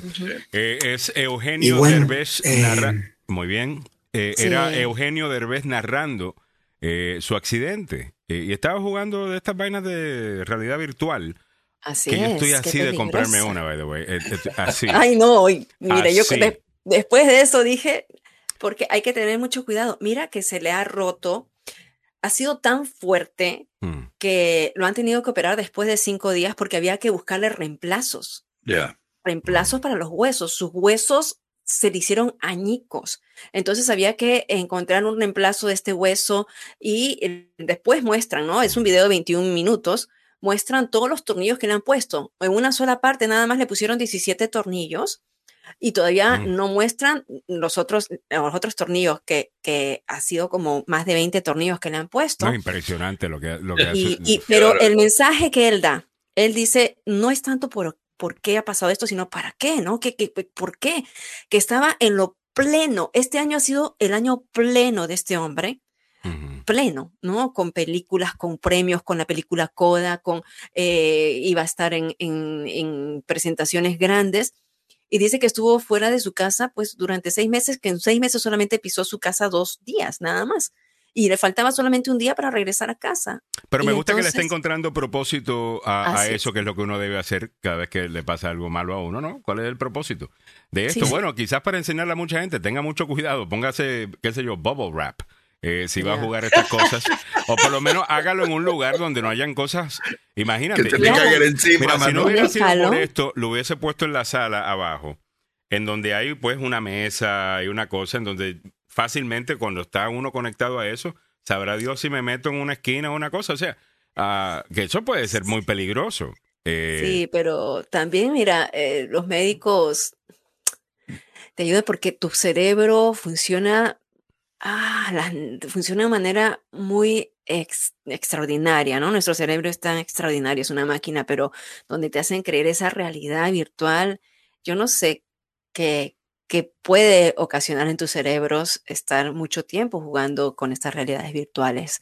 Eh, mm. Pero bueno, ya vimos las consecuencias. Bueno, supuestamente además puedes explorarlo. O sea, la razón que yo lo quiero conseguir es porque una de las cosas que por lo menos he visto en las redes sociales que la gente publica es que puedes... No creas todo lo que hay en las redes sociales. Yo entiendo, pero eh, you know, si son de cuentas que yo conozco, eh, you know, como you know, CNET o whatever, ¿no? que, que, que son cuentas de de tecnología, una de las cosas que puedes hacer, por ejemplo, es explorar lugares del mundo.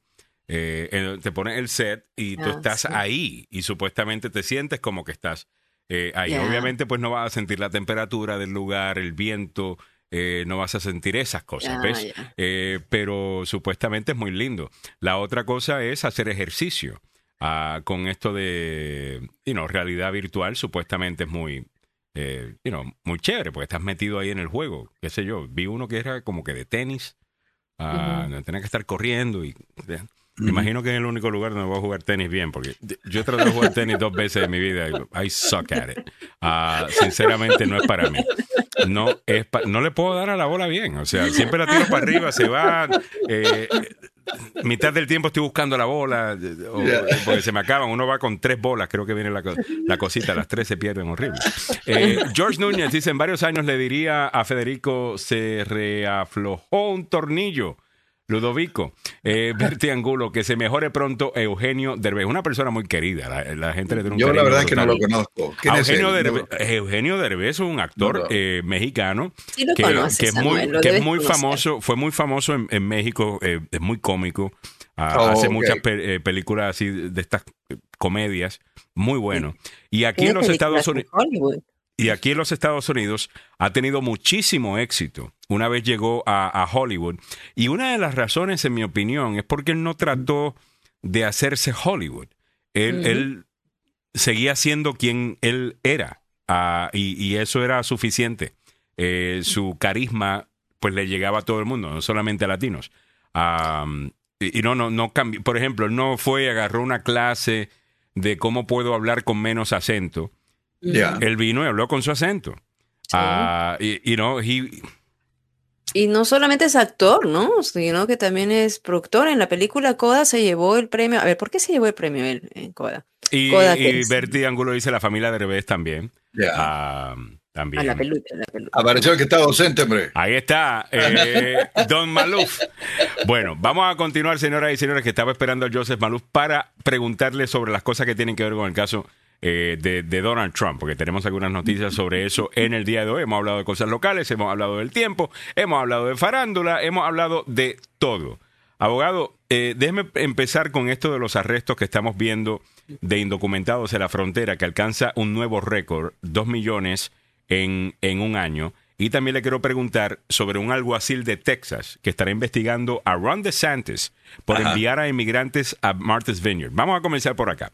Este alguacil de Texas va a investigar los vuelos organizados por el gobernador de Florida, Ron DeSantis, para transportar a decenas de inmigrantes venezolanos desde Texas a Martha's Vineyard, supuestamente después de hacer falsas promesas de trabajo y otros servicios. La oficina del sheriff del condado de Bexar anunció que había abierto una investigación sobre el incidente de la semana pasada en el que los migrantes fueron atraídos al Centro de Recursos para Migrantes en su condado que cubre el área metropolitana de San Antonio y fueron trasladados entonces en avión a Florida y luego a Martha's Vineyard. De la manera que me cuentan esta noticia, abogado, sonaría como que el gobernador Ron DeSantis quería participar, no se quería quedar atrás de esto que está haciendo el gobernador eh, Greg Abbott y fue básicamente y secuestró a algunos eh, eh, inmigrantes diciéndoles que lo iban a llevar a otro lugar. Si ese es el caso, ¿en cuánto problema cuáles son los problemas legales que enfrenta o confronta el gobernador de Santos?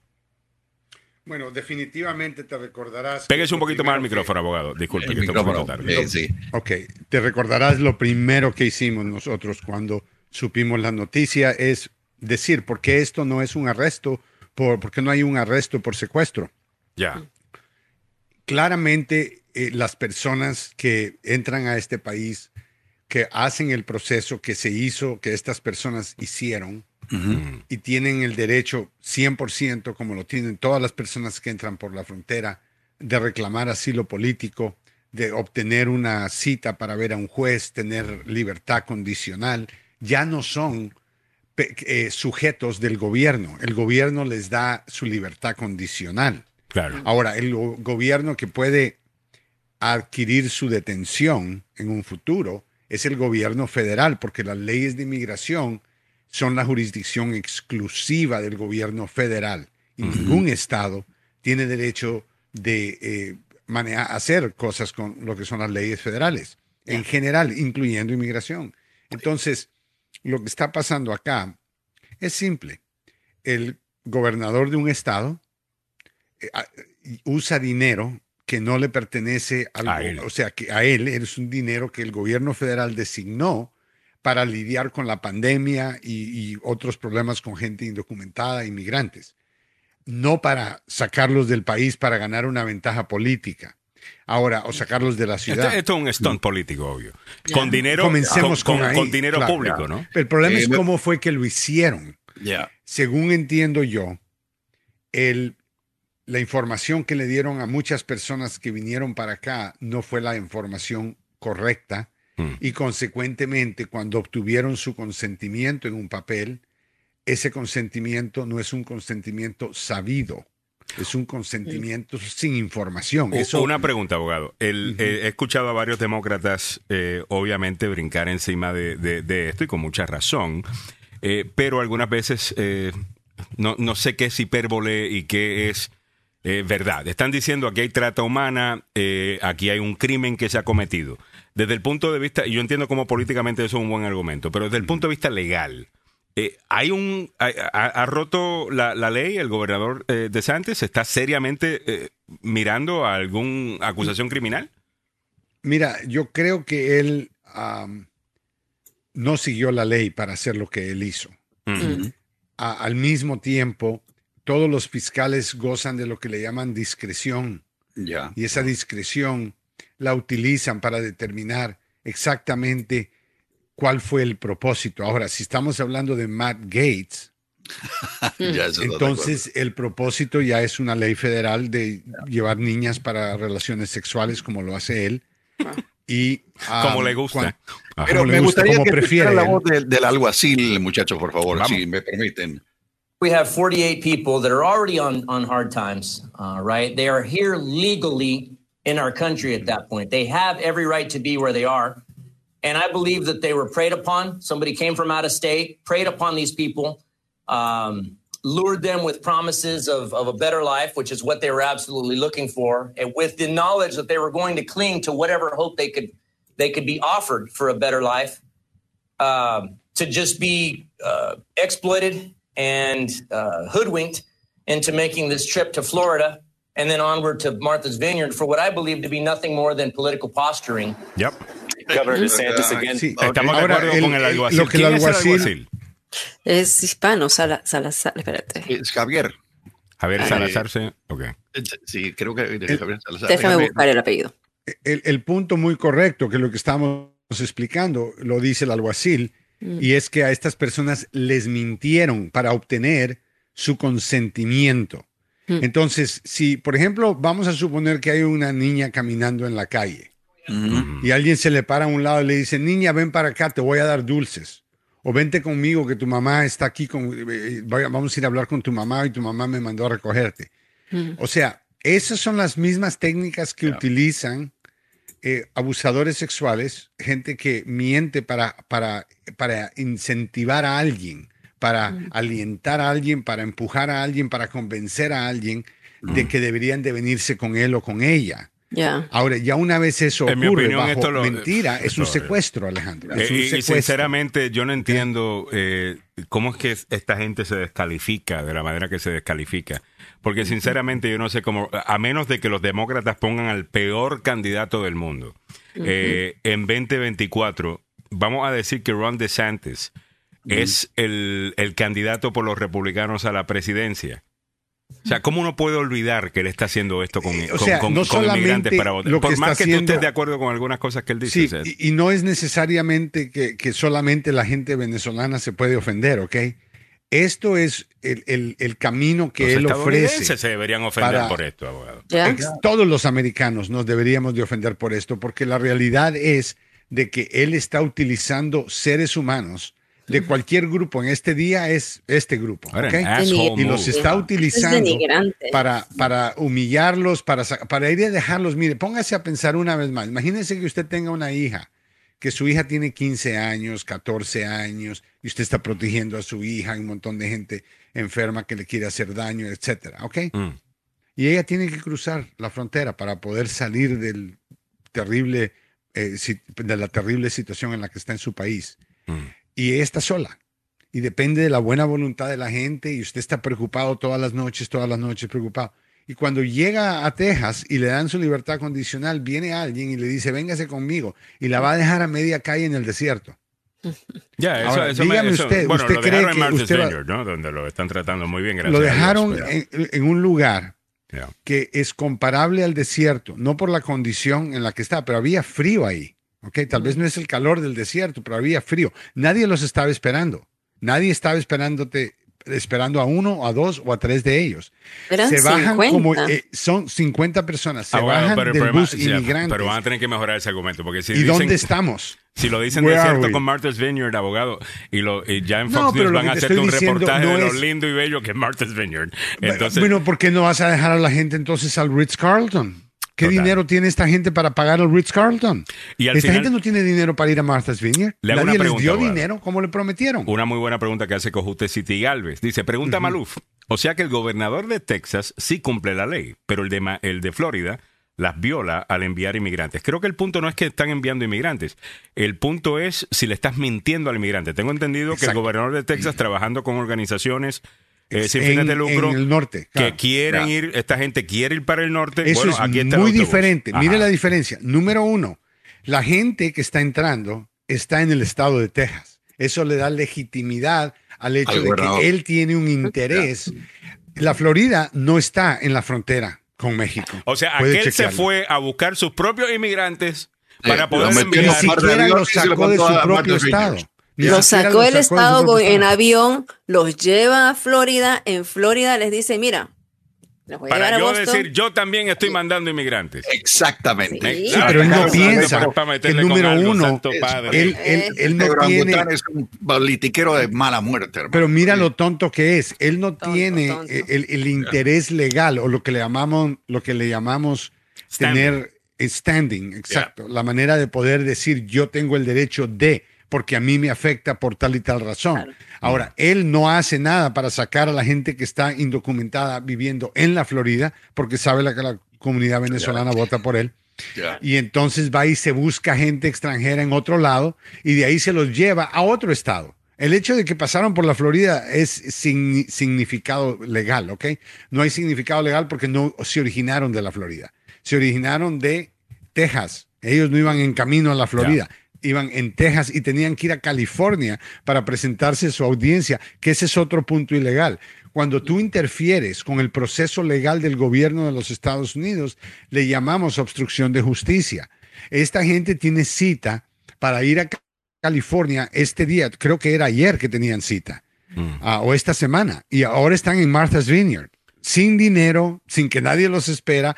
Ahora, el hecho que la gente de Martha's Vineyard haya reaccionado positivamente, hayan abierto sus puertas y sus corazones y sus billeteras, eso no significa que lo que hizo de Santos es legal y no legaliza lo que él hizo. Totalmente. Eh, técnicamente hablando, sí, él está en problemas. Que el fiscal va a hacer algo, eh, va a ser difícil porque Obviamente, la Florida es eh, una mayoría de, conservadores, republicanos, que apoyan a DeSantis y otro grupo extranjero de otros estados que también apoyan a DeSantis. No estoy seguro. Me parece bien lo que está haciendo el alguacil. No conozco del alguacil, no, tampoco sé si esto es un poder constante de su parte, no sé si está corriendo para algo. No tengo la menor idea quién es.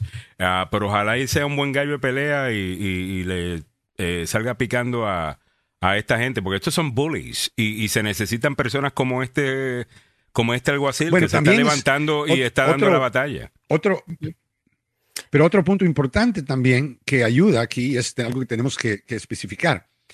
El gobierno federal, el Departamento de Justicia ya abrió una investigación sobre esto.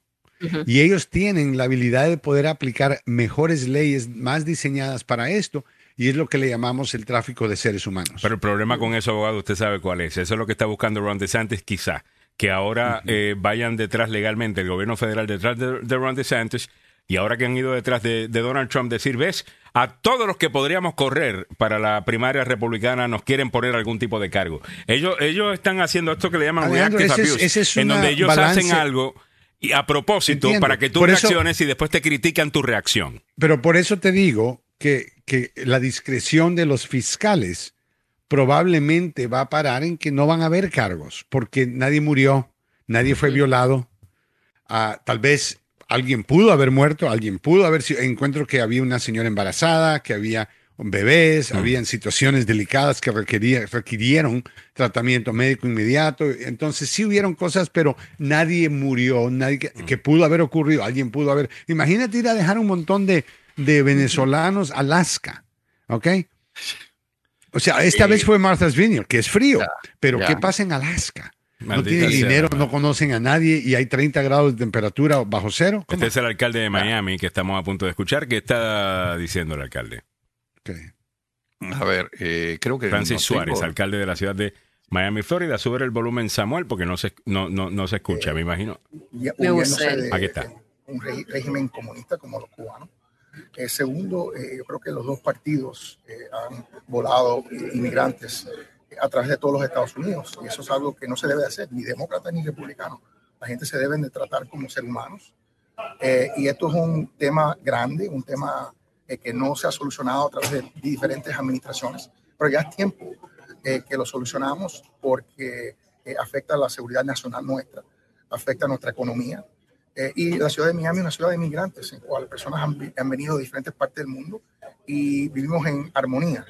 Así que, eh, y, somos muy generosos con respeto. A la misma vez, es un crisis que simplemente se ha puesto peor bajo esta administración. Así que necesitamos encontrar una solución bipartidista eh, para el futuro, porque no es correcto que los seres humanos de los diferentes partidos se tratan como propiedad y no como personas. Me parece magnífico lo que ha dicho. Eh, me, parece bien, pero yo no, no, no sé, y esa es ignorancia mía, yo no sabía que habían demócratas volando inmigrantes con mentiras a Martha's Vineyard. Bueno, no. Ah, lo que él está diciendo es que sí, eh, los demócratas eh, están ayudando a que pues gente que llega a la frontera pues llega a su destino final. Y eso lo hemos visto, organizaciones que se no se supone que sean políticas, pero que todos sabemos están aliadas al Partido Demócrata lo hacen. Una vez más, es interferir con el... O sea, tú no te puedes quejar cuando estás interfiriendo con el proceso de inmigración. Esta persona tiene citas en California, que es un lugar que está a miles de millas de distancia. Pero y, no tienen plata, no tienen dinero, no tienen, no están en un hotel, no están quedándose, no están de vacaciones. Pero estratégicamente, abogado, yo creo que lo que van a, eh, obviamente, políticamente hablando, una persona como Suárez, que es republicano, el alcalde de, Miami, una persona como María Elvira eh, Salazar, una persona como Marco Rubio, una que no lo va a hacer, pero bueno. Eh, una persona, Ted Cruz mucho menos. Quizás Marco no, sí. Estoy seguro que yo le Marco Rubio, a Marco Rubio esté dispuesto a decir algo sobre, sobre esto, quizá. Eh, pero son precisamente ellos los que van a tener algún tipo de influencia para parar este tipo de, de cosas, porque los eh, liberales tradicionales, pues a ellos, ellos quieren cucarlo a, los progresistas para que salgan y, digan tal cosa. pero tenemos que trabajar con eh, gente como Suárez para estoy diciendo, Mira, no estoy diciendo que arresten a... No van a arrestar a De Santos por esto, como, como te digo, nadie murió, nadie fue violado, la ley fue violada, pero eh, en términos políticos, él no lo hizo por querer violar a una mujer, él no lo hizo por querer robarle a un grupo, él, no lo, él lo que hizo es por ganar eh, ventaja política que hoy en día en este país, en el momento en que estamos viviendo, Donald Trump ha creado un sistema donde dice tú haces lo que tú quieras, no importa si es moral, legal o, constitucional. Populismo. Tú haces lo que quieras. El populismo lo resuelve todo. Si me están aplaudiendo, lo digo, lo hago y, lo puedo hacer. Y los resultados, olvídate. Entonces, recordémonos. y así que por eso aplaudo a los líderes del del, gobierno de la Florida que están investigando este caso y el Departamento de Justicia, porque creo que merita una investigación, merita exponer a este hombre por lo que es antes de que ascenda en la rama política a nivel nacional. Dice eh, Pablo Cruz, pero ese alcalde dijo que es parte de los dos partidos, era un yo juego. No entiendo cuál era. Y eso de los republicanos solamente. Bueno, abogado, eh, yo creo que. Bueno, los demócratas te están diciendo que no hay un problema en la frontera. Y sí lo hay. Los demócratas te están diciendo de que mientras estaban diciendo, mira, eh, aquí no hay ningún problema, sabemos de que más gente está entrando bajo la administración de, Biden, están haciendo un montón de decepciones eh, para que más gente pueda entrar técnicamente eh, legal. Eso está sirviendo como imán y eso está trayendo un montón de gente. Yo entiendo que a la gente no le gusta escuchar eso, pero la realidad ahora del los caso es que lo estamos viendo. Y, y, y la realidad del caso, es, mientras la gente siga viniendo una reforma migratoria para los que ya llevan 20, 30 años aquí, se nos va a ser imposible. Porque eso es lo que utilizan los republicanos para decir, por eso es que no podemos pasar una. Cuando es todo lo contrario. Esto te deja saber que tienes que pasar una para que tenga un mejor proceso legal que la gente pueda utilizar para Pero cruzar. Alejandro, esto es el, el mismo problema que vemos con la decisión de la Corte sobre el aborto. A ver. Una vez se arregla el problema en la frontera, ya los republicanos no pueden asustar al país para que voten por ellos. Oh, total, yo entiendo. O sea, se pierde la... eh, Mira cómo Pero está una vez, afectándoles a abogado, ellos pero una haber vez- perdido la, oferta del aborto. Yo entiendo eso.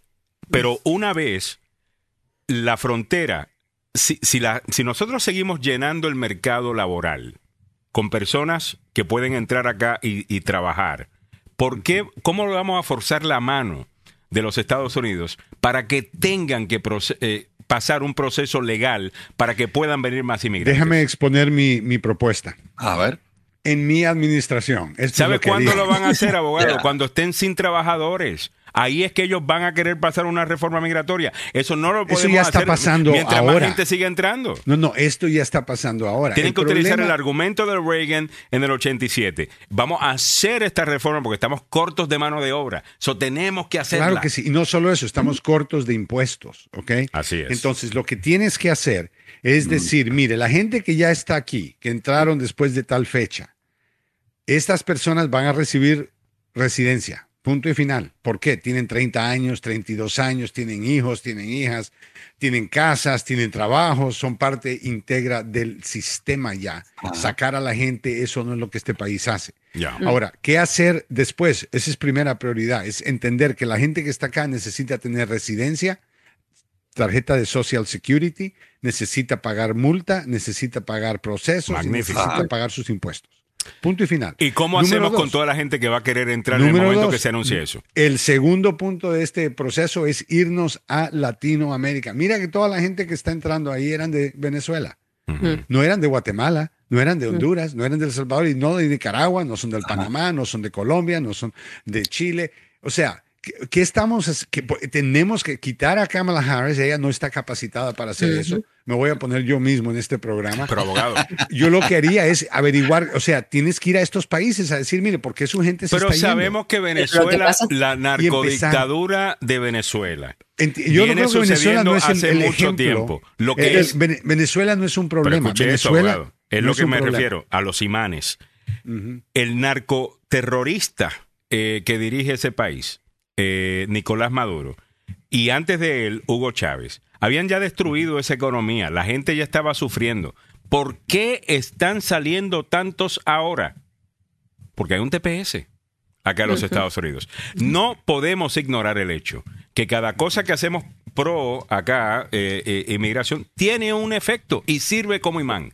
Esa es una realidad. Pero eso no es un imán, eso no es un imán ¿Cómo malo. justificamos Esto que es un ahora está imán que nosotros? Pero, pero, es engaño- pero es engañoso también porque reconsideremos que el TPS solamente se le da a personas que entraron hasta cierto límite. Exacto. Entonces, eso lo vamos a platicar más adelante. Entonces, eso no Salgado. lo venden Pero así. enti- Pero Alejandro, No es lo que están diciendo. Alejandro, Claro. regresemos al problema en la frontera. El problema en la frontera está que entrando mucha gente en números exorbitantes, sin permiso y sin nada. Entiendo que tenemos que reforzar la frontera. Eso, eso es, eso que lo quiere uno o no, hay que hacerlo. Pero número dos, no podemos cerrar la puerta. Tenemos que Oh, claro tener que un no, sistema claro. lógico, Claro. donde hay personas que en este momento necesitamos para construcción, para hacer casas, para hacer esto, para hacer el, eh, recoger naranjas, y le demos Esta gente creamos tiene que sentir el dolor económico de no tener inmigrantes en este país, abogado, para que suelten y abran la llave es que de no inmigración tenemos legal. Que llegar, tenemos que hacerlo ahora si necesitamos la labor hoy. Hoy es que necesitamos. Mira, la Pues, abogado, gente que está entrando la aquí, que está limpiando baños y limpiando casas, Mm.